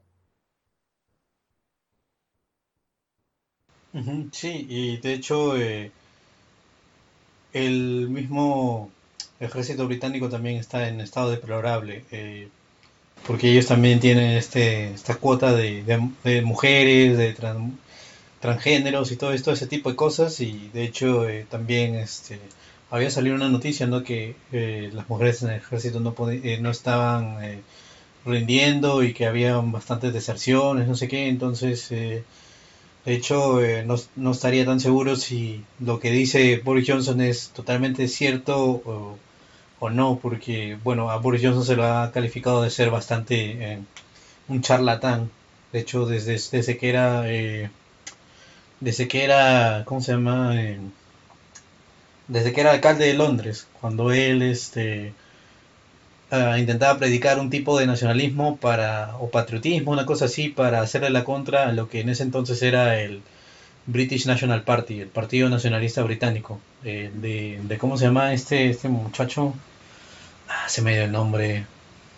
De, de, Nick Griffin, de Nick Griffin, sí, sí, sí, de Nick Griffin, que tiene ahí un par de videos en YouTube por ahí, este, algunas cosas que decía. Entonces, eh, si algo que ha pasado a Boris Johnson, incluso ahora que decía, que decía este, bueno, no, no vamos a, no vamos a cerrar nuestras fronteras, este, no importa, ¿no? Y no, no importa el virus, y ahí a la semana se enfermó.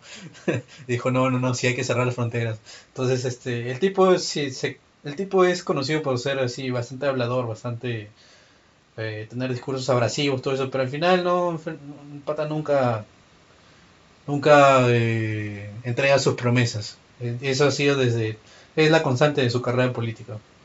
Entonces yo no, no, no creería del todo de que van a reconstruir su, eh, su armada, todo eso. De hecho, más bien yo creo, yo creería que van a eh, agregarle más programas sociales a sus, ¿cómo se dice? A sus, a las personas que se inscriban, ¿no? Este, agregar, ampliar más cuotas, este, para, para las minorías, ¿no? Porque ahora estaba viendo que están haciendo bastante propaganda para reclutar a todas estas, estas minorías que han entrado a, vivir al Reino Unido, especialmente africanos y del Medio Oriente.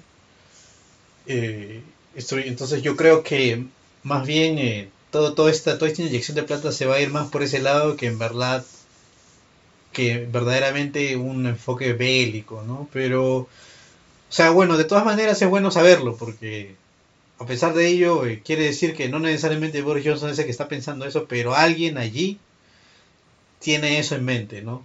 A pesar de que se, cumpla, o no se cumpla, alguien allí tiene, está pensando en eso. Entonces eso, me parece a mí que eso es lo importante, ¿no? Sí, sin duda. Este, bueno, Perón decía, ¿no? Que eh, Reino Unido, Gran Bretaña, eh, la, la, política era digitada por la masonería, que había construido a los Whigs y a los Tories, ¿no es cierto? Eh, ahora la podemos poner en el Partido Conservador y, los laboristas, digamos, se sigue siempre la misma línea más allá de quién esté. Eh, entonces, lo que sí está claro es de que tras la salida de la Unión Europea, eh, el gobierno de Boris Johnson o Gran Bretaña eh, ha querido volver a, a, a, vincularse, a reconstruir eh, la hegemonía angloamericana mediante acuerdos eh, bilaterales, ahora esta idea ¿no? de, de, reconstruir su, su, ejército, que como bien vos decís, este, el mismo Johnson reconoce que se tenían que terminar los recortes, había bastantes recortes en el ejército británico. Eh, ahora tirándole un quiño, ¿no es cierto?, a, a Joe Biden,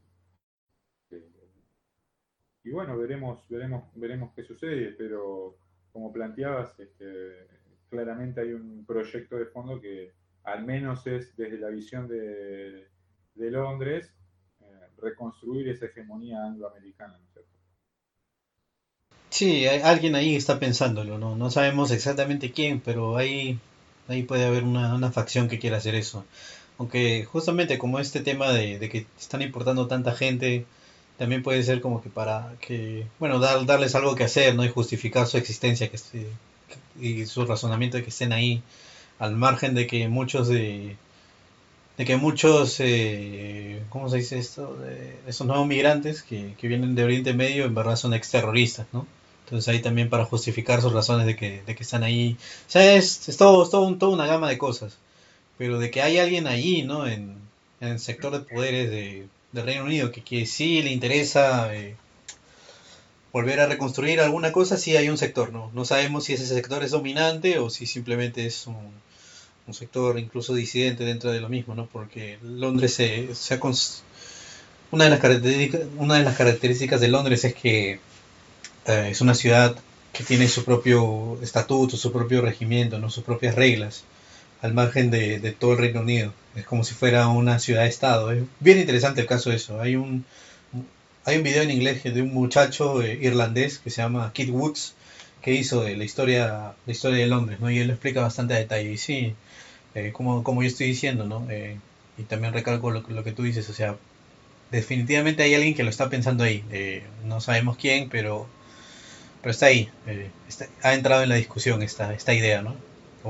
Incluso, incluso aún si fuera como experimento entre ellos a pesar de, ello, igual existe ahí, ha entrado en la discusión ese, ese punto. Pero bueno, eh, hablando de eso y de entrar a, entrar a las discusiones, este, ya quería pasar al siguiente punto, que eran los, eh, justamente los estallidos sociales que están eh, ocurriendo aquí alrededor de Sudamérica. Bueno, y ahora último también en, en Guatemala, que han, que, que, han quemado una parte del Palacio, de Palacio de Justicia, creo, no, de Congreso, perdón, de Congreso, quemaron una parte. Entonces quería ver cuál es más o menos tu, tu visión, ¿no? Desde, desde Argentina.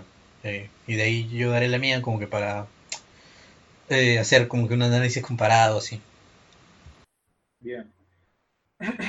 Bueno, sí, eh, en cuanto a lo de Guatemala, no, sinceramente no, no me he informado. en los últimos, últimos días estuve con algunas ocupaciones. sí, por arriba este, he leído algo, tendría que instruirme un poco más. Eh, pero sí podemos hacer un, análisis eh, más estricto sobre lo, que acontece en, Sudamérica. Eh, tanto en los últimos años, ¿no es cierto?, que hubo esta irrupción de, grandes movimientos insurgentes, podríamos decir, como fue el caso de Chile,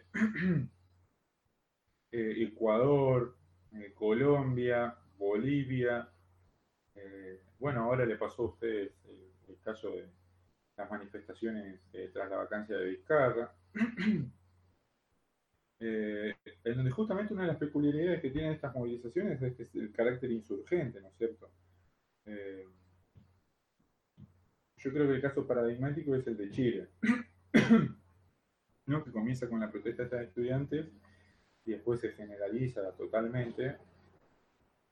Y bueno, y que culminan con la eh, eh, con la sanción de, perdón, con, el llamado de esta elección para la reforma de la Constitución, ¿no es cierto? Para la creación de una nueva Constitución. Eh, en el caso de Bolivia surge la, insurgencia esta de por parte de sectores de, la policía a la que se, le suma la población. Eh, bueno, termina con la salida de, Evo Morales, los, muertos, los grandes incidentes que hubo después de los manifestantes a favor de Evo Morales, y que ahora eh, se produce la llegada de, Arce mediante el voto popular, ¿no? verdaderamente amplio, eh, en donde en, Bolivia, en este, en este caso en Bolivia, yo creo que ganaron un poco las dos partes los sectores oligárquicos que no querían a Evo Morales se salieron con la suya porque Evo Morales no, va a estar en el poder. Eh, y, por el otro lado, los, los simpatizantes, militantes, los que apoyaban a Evo Morales, lograron que MAS vuelva al poder, en este caso con, Luis Arce, ¿verdad?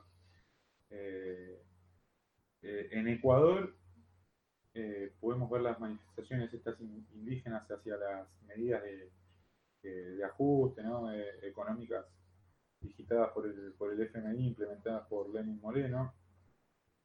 Eh, en Colombia también sucede algo medio eh, parecido, ¿no? hace bastante tiempo gobierna lo que podríamos decir la derecha liberal. pero la, curiosidad es que tras todas estas insurgencias, movimientos, todo, los grandes beneficiados han sido lo que es el progresismo, ¿no En el caso de Chile se salieron con la nueva, eh, con el llamado a la reforma de la nueva constitución. En el caso de Bolivia, eh, que también ¿no? es un dato menor, este, vuelve eh, lo que es el, MAS, pero ahora devenido en una socialdemocracia, ¿no? en un técnico en economía como es Luis Arce. en Perú, bueno, ustedes saben mejor que nadie lo, lo que ha pasado y ahora irrumpe este, el progresismo con un tecnócrata como Francisco Sagasti, ¿verdad? Un ex Banco Mundial, este, que en su discurso, ¿no? Toda una retórica eh, bien de la socialdemocracia, ¿no? Con la idea de inclusión, llamar a gobernanza, además. Eh, yo creo que todo lo que hemos visto hasta ahora hace parte a la, reconfiguración de lo que es eh, Sudamérica en, lo que va a ser el futuro, el, nuevo orden internacional post pandemia, entre signos de pregunta, ¿no? post pandemia entre signos de pregunta. Quedará por ver si esto es una pandemia o una endemia, como dice acá en Argentina el filósofo Eduardo Sanguinetti. Eh, algo, que, algo permanente, ¿no es cierto? Pareciera. Eh, pero lo, que sí no cabe en duda es que hay una reconfiguración en el, en el orden internacional. Eh, el año pasado, cuando se producían los incidentes en, en, Chile, en Bolivia, escribí un artículo, ¿no? Argentina, perdón, América del Sur entre el globalismo, el caos y un nuevo orden la erupción de, de todas estas escenas de caos que vemos, eh, en donde, curiosamente, donde no se han producido todavía este tipo de, movilizaciones insurgentes es en, en, Argentina, por ahora, ¿no? Este, por ahora no, ha ocurrido, pareciera que en cualquier momento eso, tarde o temprano, sucederá porque la situación económica, social es eh, peor y, mucho más delicada que la de 2001, es una crisis eh, agravada por la pandemia. Entonces veremos qué sucede acá en Argentina. Eh, pero bueno, como mencionaba, con, la característica de que los grandes beneficiados han sido el, progresismo, a lo que parecía, como se dice de los sectores progresistas, un avance de la derecha neoliberal, ¿no es cierto? Los sectores de izquierda, hasta hace poco, cuando se dio el golpe, perdón, el golpe, el amotinamiento este que, provocó la salida de Evo Morales eh, en Bolivia, eh, más la llegada de Bolsonaro eh, y demás, y de la calle Pou en Uruguay, lo que parecía el avance de esta derecha neoliberal, insisto, como se le dice a los sectores progresistas, supuso en una segunda ola progresista, podríamos decirlo, ¿no es cierto? hay que ver cómo cómo sale parado Piñera en Chile, bueno, en Bolivia ya lo vimos, eh, eh la calle Pou es un centro, es liberal, pero eh, adhiere a las cuestiones de género y demás. Eh, y bueno, ahora Perú se suma a esta, a esta obra, ¿no es cierto? Ahora hay que ver qué pasa con, con Sagasti, las aspiraciones que tenga, el rol de Vizcarra. bueno, ustedes lo saben mejor que, que un argentino. Y como mencionaba antes, eh, es, sin duda una reconfiguración del nuevo orden internacional en donde quienes mejor pueden llevar a cabo estas políticas de, globalismo financiero, de, reseteo económico, es sin duda el reformismo, que es la socialdemocracia.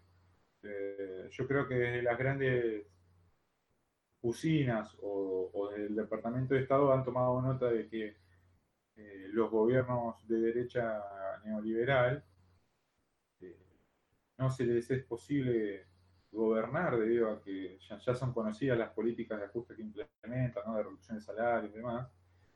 Eh, y entonces optan por la cara más, por así decirle, noble o, simpática, ¿no? Eh, que es el progresismo que promueve todas estas políticas que ellos dicen de inclusión, igualdad y diversidad, cuando en realidad son todo lo contrario, ¿no es cierto? Eh, entonces, bajo, esta, bajo estas consignas de inclusión, igualdad diversidad, eh, la promoción del feminismo, del aborto, de, la ecología, se toman ciertos sectores con arraigo popular. En el caso de Argentina, este, la socialdemocracia, ahora el gobierno de Alberto Fernández, eh, ha cooptado eh, al peronismo, ¿no es cierto? El peronismo eh, que quizás en, el, en, su última expresión de, del kirchnerismo tenía más tintes populistas, más con toda la simbología peronista clásica, reivindicando varias de sus ideas, de, sus ideas, ahora directamente ya es una izquierda progresista, que promueve todas estas agendas de las que estamos hablando, en donde sin duda son las políticas digitadas desde el norte. entonces tomaron nota de que en el caso de Argentina, eh, a Macri se le hacía imposible gobernar. Eh, Chile, tras eh, varios años de, gobiernos ultraliberales, conservadores y, toda la historia que tiene atrás, y irrumpen este, este movimiento, habrá que ver qué pasa, insisto. en Bolivia lo mismo, le era imposible gobernar a Áñez o, al candidato que se presentaba a mesa, no, contaba con el consenso de la población. Eh, en Perú, ahora este, vos lo sabrás decir mejor, ¿no? Y, rompe también la juventud cansada de la clase política, una juventud, ¿no? Que eh, acá en Argentina ya la noticia de se metieron con la generación equivocada, todas estas cosas que, le ponen en la juventud, que en realidad compra todo el paquete ideológico que, se promueve eh, desde el poder global, ¿no es cierto? que revolucionario no tiene nada. yo es una, una expresión, ¿no? un gran trabajo de ingeniería social que ha calado hondo en los sectores, en lo que se llaman los millennials. Eh, y bueno, eso después eh, es tomado políticamente por, los sectores de, la asesoría democracia, que aprovechan este disconformismo de los sectores populares eh, y, de, los jóvenes para llevar a cabo esta, esta reforma, este reformismo tanto económico como político y social, que es un liberalismo encubierto.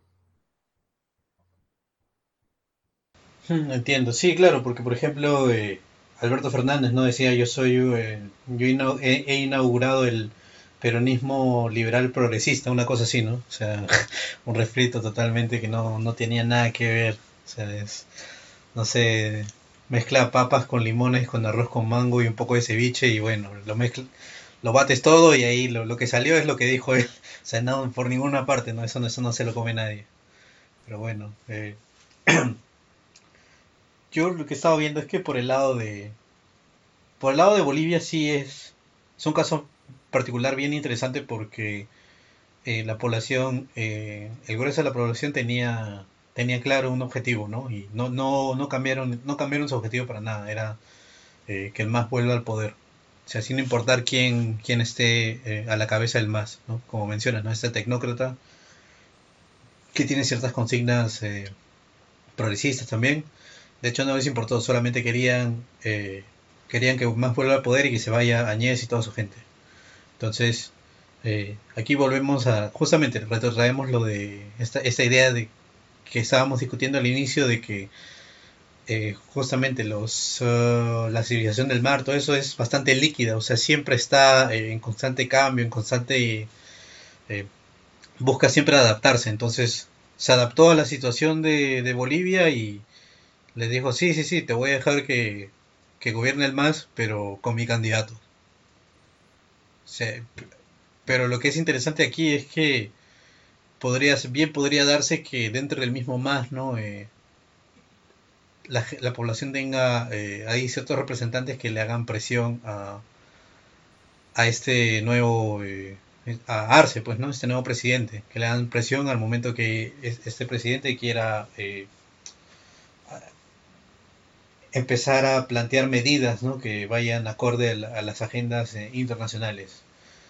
Bien podría darse esa situación, entonces este, no sabemos que, muy bien qué, qué, es lo que va a pasar, ¿no? Eh, porque desconocemos ahora la, situación interna del, del, partido, ¿no? de, los que, de las personas que hayan entrado, ¿no? los que ahora tienen mayor influencia, todo. Solamente estamos viendo el, uh, el representante, que es si, si bien tiene estas características, ¿no? Este, eh, que lo hacen deseable para la socialdemocracia. Eh, no sabemos este, verdaderamente si está siendo monitoreado o no por, gente del partido o por quién más, ¿no? Eh, porque ahí siempre se, siempre se ha hablado, ¿no? De que hay injerencia de Venezuela, en, Bolivia y todo eso. En verdad no, todavía no sabemos, ¿no? Entonces eso.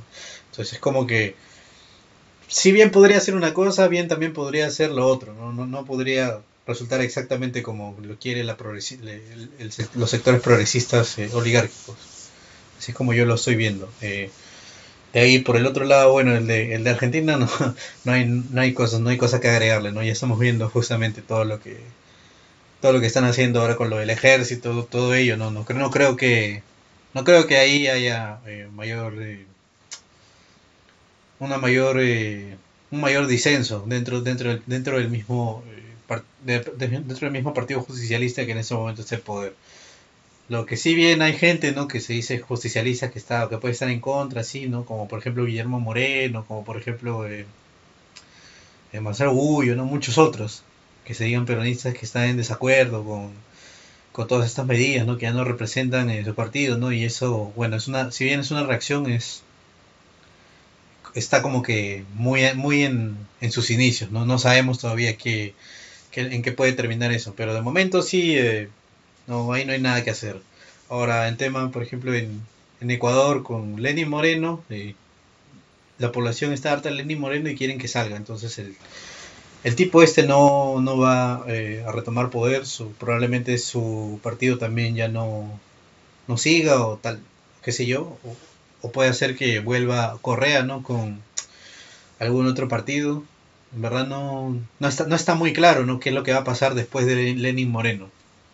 no queda ahí muy no, queda no queda ahí muy claro qué, es lo que qué es lo que tiene preparado el futuro para, para Ecuador pero viendo cómo está el tema del que ha habido de los muertos no de la pandemia y todo ello no lo más probable es que busquen eh, alguien que, que, intente estabilizar la economía del país me parece no y también apoyar el, ese sector de, de salud no estoy seguro quién será esa figura, ¿no? Y a qué partido pertenecerá, ¿no? ¿Qué, qué ideología tendrá, etcétera, pero eso es lo que, lo que parece que le interesa bastante a la población de, Ecuador eh, en este momento. Ahora bien, el caso de, de lo que es Colombia, Colombia siempre ha estado siempre ha estado en una derecha liberal constante por el tema ese histórico que han tenido con las FARC y todo eso, todas las guerrillas eh, marxistas que han habido. Eh, pero lo que ha ocurrido es que Colombia básicamente ya está a un, no sé si ya entró o está a un paso de entrar a la OTAN. Entonces, y de hecho la OTAN también tiene su sector ideológico progresista, que ahí tienen, tienen fotos, no hacen eventos, todo eso. Entonces, por ese lado yo creo que es, que es por el lado que va a entrar eh, estas ideas progresistas a, Colombia. Justamente por el lado de la OTAN, va a ser directivos de la OTAN directamente. Eh, Ahora, por el lado de, Perú, Perú es un caso bien interesante porque, a ver, nosotros ya habíamos tenido un presidente así con esas características que mencionas, ¿no? Que era ex, eh, explutócrata, eh, trabajó para el Banco Mundial, trabajó para firmas eh, financieras internacionales, que era Pedro Pablo Kuczynski, ¿no? Ahora, a Kuczynski nosotros lo sacamos. y eso ha sido una colaboración entre los partidos que no querían, angurrientos que no querían compartir, el poder con Kuczynski y la, y la población. Entonces, vemos que Perú es un, eh, es un, es unas, tiene, tiene una situación atípica en donde este tipo de cosas puede pasar. En donde yo no creo que en otro país de la región, eh, como ahora estábamos hablando, ¿no? Brasil con Bolsonaro también, ¿no? Este, si tienes ahí alguien, alguien así, ¿no? Que perteneció al Banco Mundial y que ahora es tu presidente, no, no creo que nadie lo saque creo que solamente en Perú es posible que, sea, que sea ese el caso, ¿no? Porque por los muchos sectores eh, independientes que existen, como mencionaba, ¿no? estas familias antiguas que, quieren eh, seguir teniendo su influencia, ¿no? Y ven, ven en PPK como que un, un representante de todos estos nuevos, de, todas estas nuevas personas, de todos estos nuevos eh, sectores económicos que están llegando, ¿no? Y ahí a quitarles poder entonces, justamente por ellos, en colaboración con los partidos eh, que existen, en colaboración con el pueblo, pueden sacar eh, a este tipo de gente. Ahora, con, lo que ha ocurrido, eh, entró Merino, ¿no? que Merino era el, una representación de, esta, de estas ideas ya bastante rancias, ya bastante conservadoras, pero conservadoras en, en un sentido más de mafias, en un sentido más de un de un neoliberalismo autoritario tipo, tipo un tipo la escuela de, Milton Friedman, una cosa así, pero con ciertas características de, represivas, ¿no? De Pinochet. No, pero no, no a su nivel todavía porque no, no llegó a, no llegó a eso. Eh, en el momento en que en el momento en que Merino asumió y se le fue de las manos ¿no? todo este todo este tema con este esta idea de, represión ¿no? que tenía el Fujimorismo eh, históricamente acá que es lo más próximo tal vez a, a Pinochet y su, su neoliberalismo autoritario eh, eso provocó una reacción una reacción en cadena en todos los sectores aquí de Perú, ¿no? Todos, todos este, se dieron cuenta que no, eso iba a ser ingobernable de todas maneras y eso iba, iba a salpicarles sí o sí a, a la gente que tiene poder aquí en este momento, ya sean internacionales o nacionales. Entonces, Merino no, todos dijeron Merino no va, Merino se tiene que ir y Merino se fue. Eh, Ahora bien, entró, eh, antes, de, antes de Merino estaba eh, Martín Vizcarra, ¿no? Martín Vizcarra, ¿quién era? Martín Vizcarra era, pertenecía al partido este de PPK, pero era un, no era una persona eh, ideológica, o sea, no, simplemente era, tenía, era un tecnócrata más, o sea, simplemente quería hacer lo que quería cumplir su función y listo, ¿no? Pero no, no criticar órdenes ni nada de eso, porque por ejemplo, en ese tiempo, que PPK fue eh, perdón, que este que Martín Vizcarra fue presidente, eh, vino, acá este, una delegación de, la ONU ¿no? a hablar sobre la, migración, que teníamos que presentar, teníamos que presentar unas mejores condiciones a los migrantes venezolanos, todo ello, ¿no? Y parte de ese pacto ha generado que eh, los medios de comunicación aquí en Perú, por ejemplo, no hablen nunca de, cuando se trata de, un de una persona de Venezuela, eh, si, si, comete un crimen, por ejemplo, no, siempre, se, siempre se le cambia el mote a extranjero. Obviamente que aquí en Perú este, eso se, convirtió como que en, símbolo de broma, ¿no? Entonces hablamos, y eh, cambiamos, ¿no? De decir, no, si esos son los egipcios, de, nuevo son los egipcios, ¿no? Que, que, están cometiendo aquí atrocidades, no, no, yo estoy seguro, yo estoy seguro que son los canadienses, no, para mí, yo, yo creo, yo creo fuertemente que son los ucranianos que, han venido ahí de, la guerra, ¿no? Todo eso, y aquí están causando destrozos, sí, sí, sí, son de Ucrania, ¿no? Entonces, ha generado todo este rechazo y toda esta mofa por parte de, del peruano de a pie, ¿no? Cuando hablan de cuando hablan de extranjeros, ¿no? Eh, pero es cuando específicamente son de Venezuela, y justamente ellos, esto se ha dado porque la ONU ha dado ciertas, eh, ciertos lineamientos aquí a Perú y me parece a mí que, bueno, la prensa no, obviamente no, no habló de esto, ¿no? De por qué, por qué la prensa, eh, de, por qué la prensa tiene que presentarlos así, pero es algo que es totalmente evidente, ¿no? nadie, nadie lo puede cuestionar, porque eh, pasó hace un, no mucho, ¿no? Que hubo eh, una pelea por drogas, una pelea con, entre un una pandilla de colombianos con una pandilla de peruanos, ¿no? Y ahí sí, pues, colombianos atacan, ¿no? Pero a la hora que es los protegidos de, la ONU, totalmente no extranjeros, no sabemos de dónde son. Pero a la hora que vienen de, otro, de otro, cualquier otro lado, ahí ya no dicen extranjeros. Entonces ahí vemos que hay un doble discurso, ¿no? Y que justamente los medios de comunicación están ahí. Eh, los medios de comunicación más, eh, más este, justamente tradicionales, ¿no? Como, como podríamos decir, ¿no? Estas páginas de periódicos viejos eh, que siempre han existido, ¿no? Que pertenecen a las familias antiguas del Perú, etcétera, ¿no? Entonces, ese tipo, de, medios sí está totalmente eh, siguiendo lineamientos. Ahora bien, volviendo un poco a lo que es Schmidt, eh, estas páginas, justamente al querer desaparecer eh, estos elementos, estos elementos, ¿no? Que son foráneos a, a nosotros, que son extranjeros, ¿no? Ellos le dicen extranjeros al no darle la nacionalidad hacen que no tengamos un enemigo claro, por así decirlo, ¿no? O sea, porque fuera de cualquier cosa, ¿no? De que son nuestros vecinos y todo ello, y patria y todo eso, a pesar de ello siempre va a haber un cierto, cierto rencor, ¿no? Por, por este tipo de cosas, ¿no? Entonces, a la hora de que no...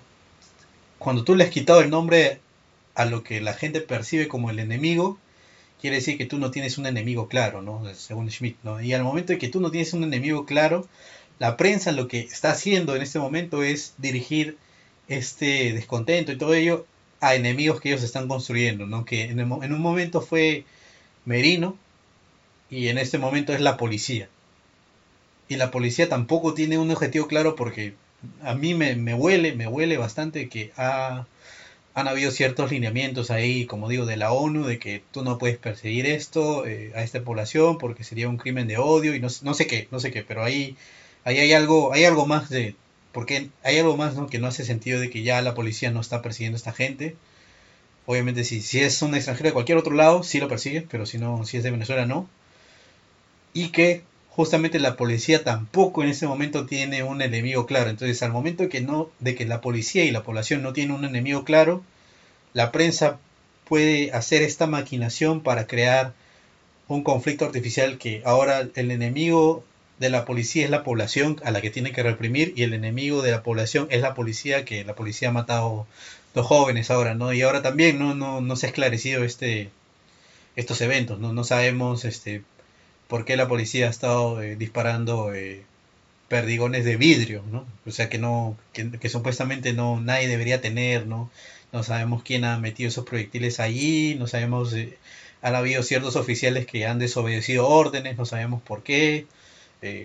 Ahora las están buscando, ¿no? Las cámaras de seguridad de, de, la municipalidad de Lima dicen que no presentan errores de fallos y las cámaras de, de seguridad de la eh, ¿cómo se dice esto? Del, de, los, de las instituciones de Perú, eh, de las instituciones peruanas, que pertenecen al Estado, obviamente, eh, que están ahí, tipo la Fiscalía, del, la Fiscalía de la Nación, la Defensoría del Pueblo, etcétera, el Congreso. Todas esas imágenes dice que también han presentado fallos, entonces no se puede ver. Entonces, lo que vemos acá es que están organizando un, están creando, ¿no? Esta, este conflicto que no, que no, no existía antes entre la población y la policía, donde ahora la gente sale con carteles diciendo la policía asesina y todo ello, y la policía no puede perseguir a los que se debería perseguir, ¿no? que son esas bandas criminales que son eh, específicamente de Venezuela, por estos lineamientos, ¿no? Y también porque se les ha robado el nombre, ¿no? Dicen extranjeros cuando todo el mundo sabe a quién se refieren, pero a la hora de que es extranjero de otra nación, ahí la prensa sí presenta eh, nombres, apellidos, DNI, eh, este, célula de el día en que migró, etcétera, te, te, presenta todo, pero a la hora que son los defendidos de la, de la ONU, no. Entonces ahí estamos viendo que están creando esta distinción amigo-enemigo que es, que es falsa. La están maquinando ¿para qué?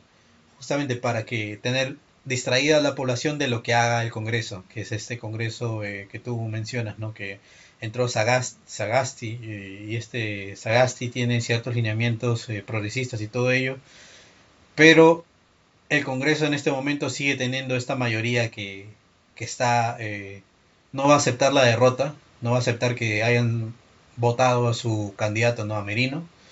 Entonces ahí va a haber un conflicto de intereses en donde probablemente, ¿no? Si, si Sagasti vuelve a vuelve a ser lo mismo que hizo PPK, ¿no? De empezar a legislar cosas que no, que no iban con nosotros, pero sí iban con, eh, con estas eh, entidades internacionales y a nosotros no nos gusta y a los congresistas tampoco les gusta, lo, lo vamos a poder, lo vamos a, votar igual que a PPK. Entonces, todavía ahí está, está en veremos, ¿no? Ahorita lo único que, que sí es, es clave es que Sagasti entra como gobierno de transición de un gobierno de transición de un gobierno de transición. Entonces, él no puede darse el lujo de estar haciendo estas cosas que ya había hecho PPK porque esa fue la razón por la que lo votaron. Tampoco puede ser represivo como Merino porque por eso es que a Merino lo votaron y tampoco puede ser pasivo como Martín Vizcarra porque por eso también es que lo votó, lo votó el Congreso. Entonces, está ahí en, está ahí en una gran interrogante, ¿no? Es como que una paradoja dentro de un enigma y dentro de un rompecabezas. Entonces es como que si está bien cabezón ahora con, con, todo esto, ¿no? No sabemos qué va a pasar, no sabemos cómo va a ocurrir, pero sí sabemos qué es lo que está haciendo la prensa, sí sabemos lo que probablemente intente hacer de nuevo, ¿no? El, el Congreso y sí sabemos lo que la, la agenda de Sagasti. Entonces todavía está en, es una gran interrogante, ¿no? Que no, no, creo, no creo que nadie, nadie logre descifrar. Ahora bien, queda todavía el último tema que es Chile. Como ya habíamos conversado en el programa anterior, el tema con Chile es que justamente eh, siempre se hablaba del marxismo cultural y todo eso, pero en verdad el que hizo todo eso fue la CIA y el que fui que en Chile, ¿no? En Chile lo que el que hizo todo eso fue la escuela de Chicago y fue la CIA. La escuela de Chicago eh, ¿no? Eh, compró básicamente la, a las fuerzas armadas de Chile, a, a los policías, ¿no? A la, la DINA básicamente era un satélite de del de estos este fondos del fondo monetario, del fondo monetario internacional de todas estas eh, ¿cómo se dice? Todas estas entidades eh, financieras que eh, estaban manejadas, estaban administradas en ese momento, ¿no? entre comillas, siendo asesoradas, entre comillas, por eh, la escuela de Chicago, ¿no? por Milton Friedman y todo, toda su gente. Y ahora por el otro lado, otras instituciones como por ejemplo la, Iglesia Católica, ¿no? como mencionaba el Opus Dei, como la Schoenstatt, como este, también otros, otras entidades ¿no? como de derechos humanos, todo eso, pasó a control de eh, la CIA de Henry Kissinger. Entonces Henry Kissinger ahí hizo y deshizo todo lo que le, todo lo que quiso y subvirtió todo, todo, todo ahí, todo, todo está de cabeza, todo, todo funciona como no debería funcionar. Entonces, justamente por eso Chile y los chilenos en general o sea, sienten que deben quemarlo absolutamente todo porque todo está de cabeza, ¿no? Entonces, vivir en una realidad así lo vuelve loco a uno, ¿no? Yo, yo estaría, yo, yo simplemente intentando entender eso, eh, se me ha, se me ha ahí, este, revuelto la cabeza, ¿no? Porque es como que cómo puede ser, desde cuándo, por qué, etcétera, ¿no? Pero vivir así, en una realidad así, obviamente que lo volvería loco a uno y lo volvería... Eh, no sé, encuentras a alguien que dice, no, quiero quemarlo y destruirlo todo, y le dices, yo también. Entonces, yo por ese lado entiendo, ¿no? Por qué eh, en Chile atacan a todas las instituciones que hay, sea la policía, sea la iglesia, sea eh, el ejército, sea, yo qué sé, mismo, el mismo Palacio de Justicia, las AFPs, todo, todo, todo, todo, todo. Yo entiendo, yo entiendo por qué ellos sí atacan absolutamente todo lo que hay. Y justamente por eso digo que esta nueva constitución, ¿no? que es lo que ha querido Chile, ha querido deshacer completamente, por completo todo, todos estos lineamientos de, que trajeron eh, tanto Kissinger como, como Friedman a, Chile. Ahora bien, esto para mí, eh, yo he estado viendo que en Chile existe bastante este sector progresista.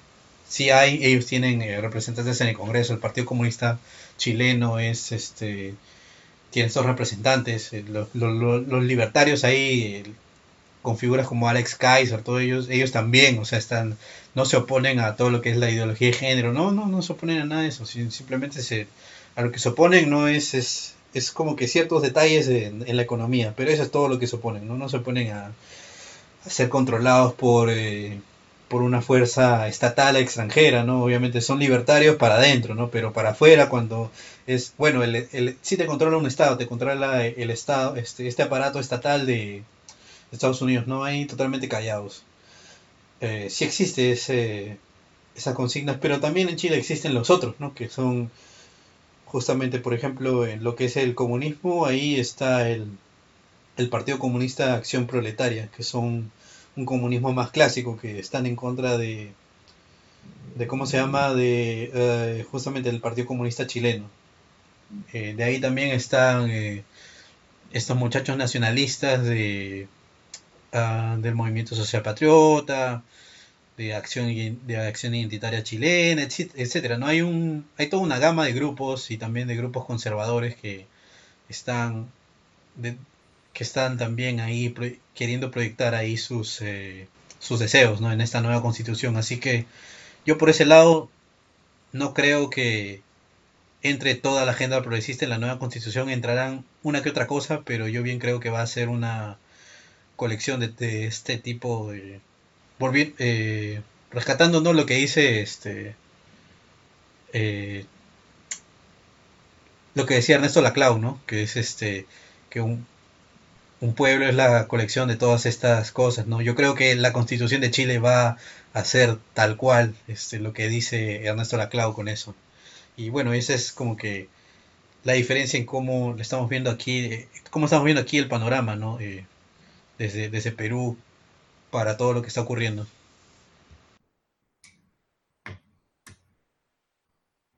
Sí, tal cual, tal cual.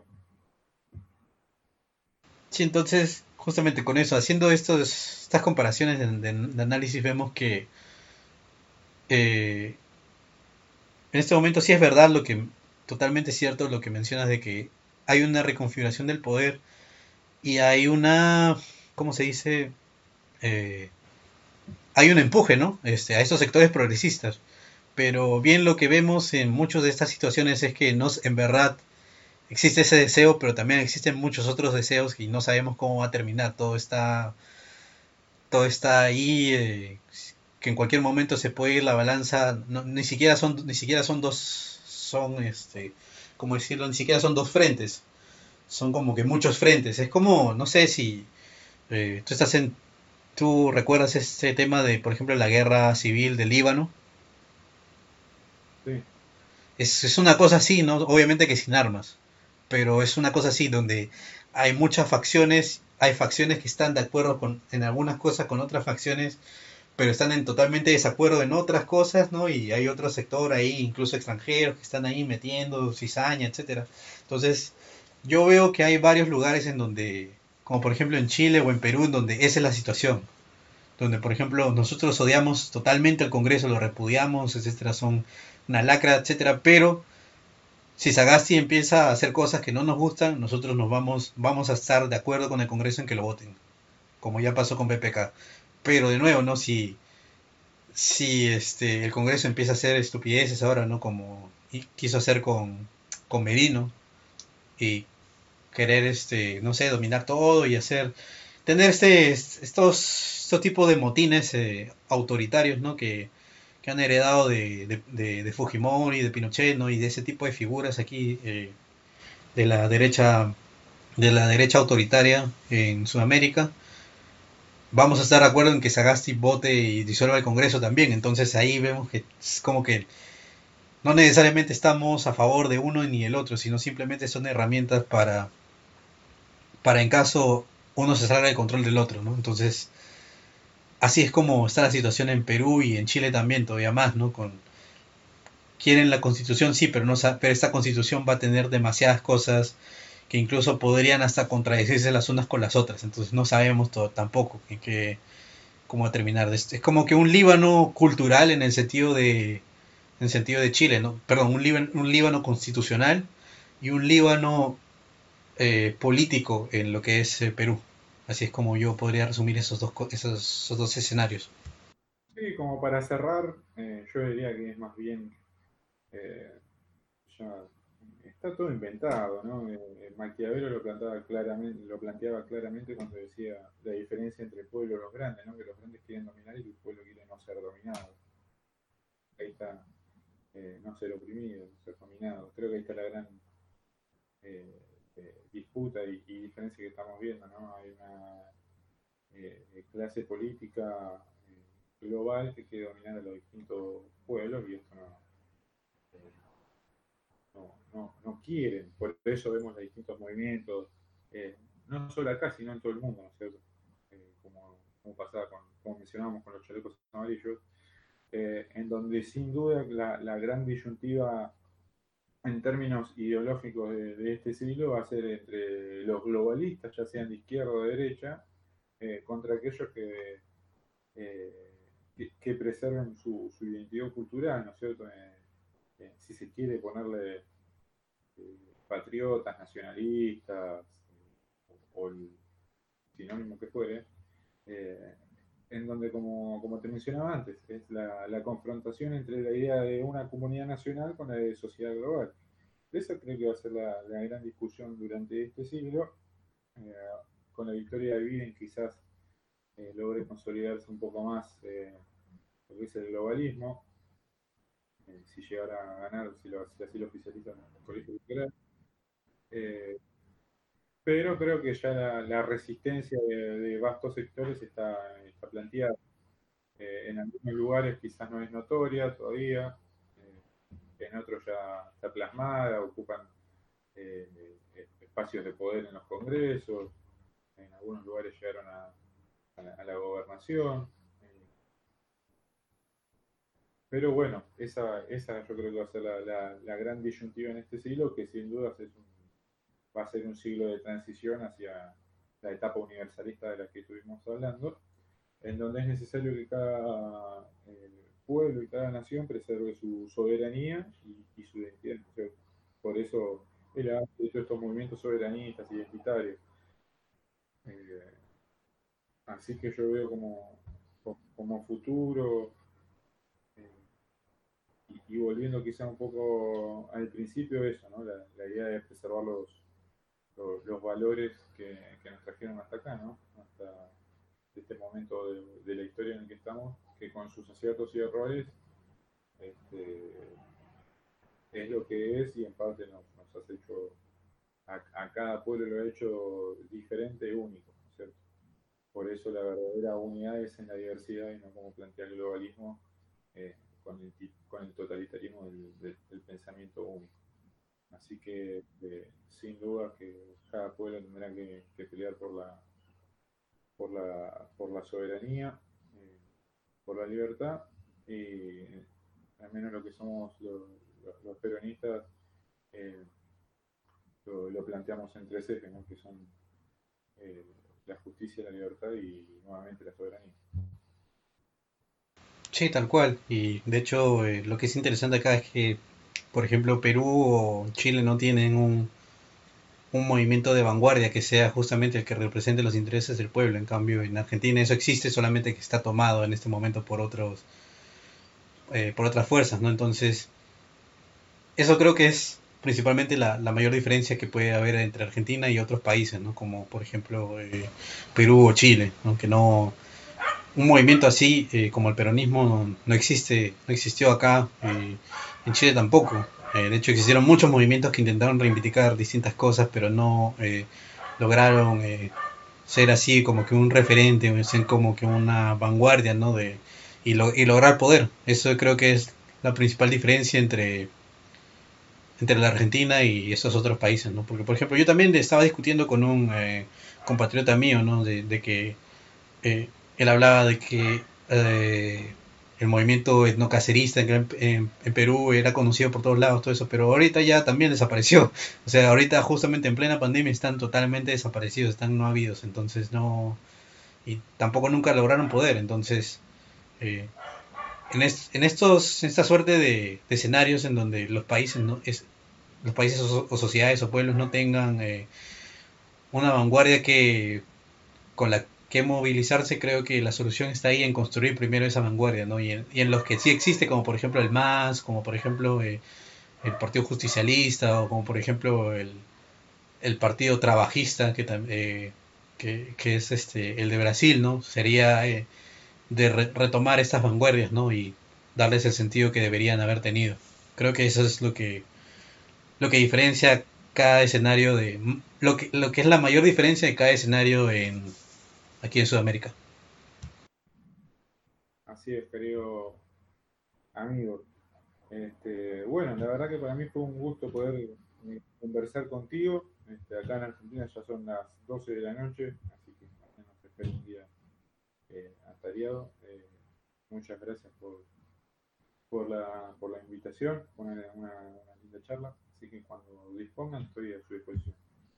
Sí, muchísimas gracias. Bueno, muchachos, este, lastimosamente eh, el resto de nuestros panelistas no, no, nos pudieron acompañar en esta oportunidad, pero sí, el sábado tenemos, tendremos un debate con un falangista sobre eh, todo lo que es eh, los fascismos europeos y la cuarta teoría política, ¿no? Diferencias, ventajas y desventajas, y también, bueno, estrategias, etcétera, ¿no? muchas cosas. Pero bueno, eso creo que sería todo por ahora. De nuevo, muchísimas gracias Cristian por haber participado y será hasta otra ocasión. Hasta luego.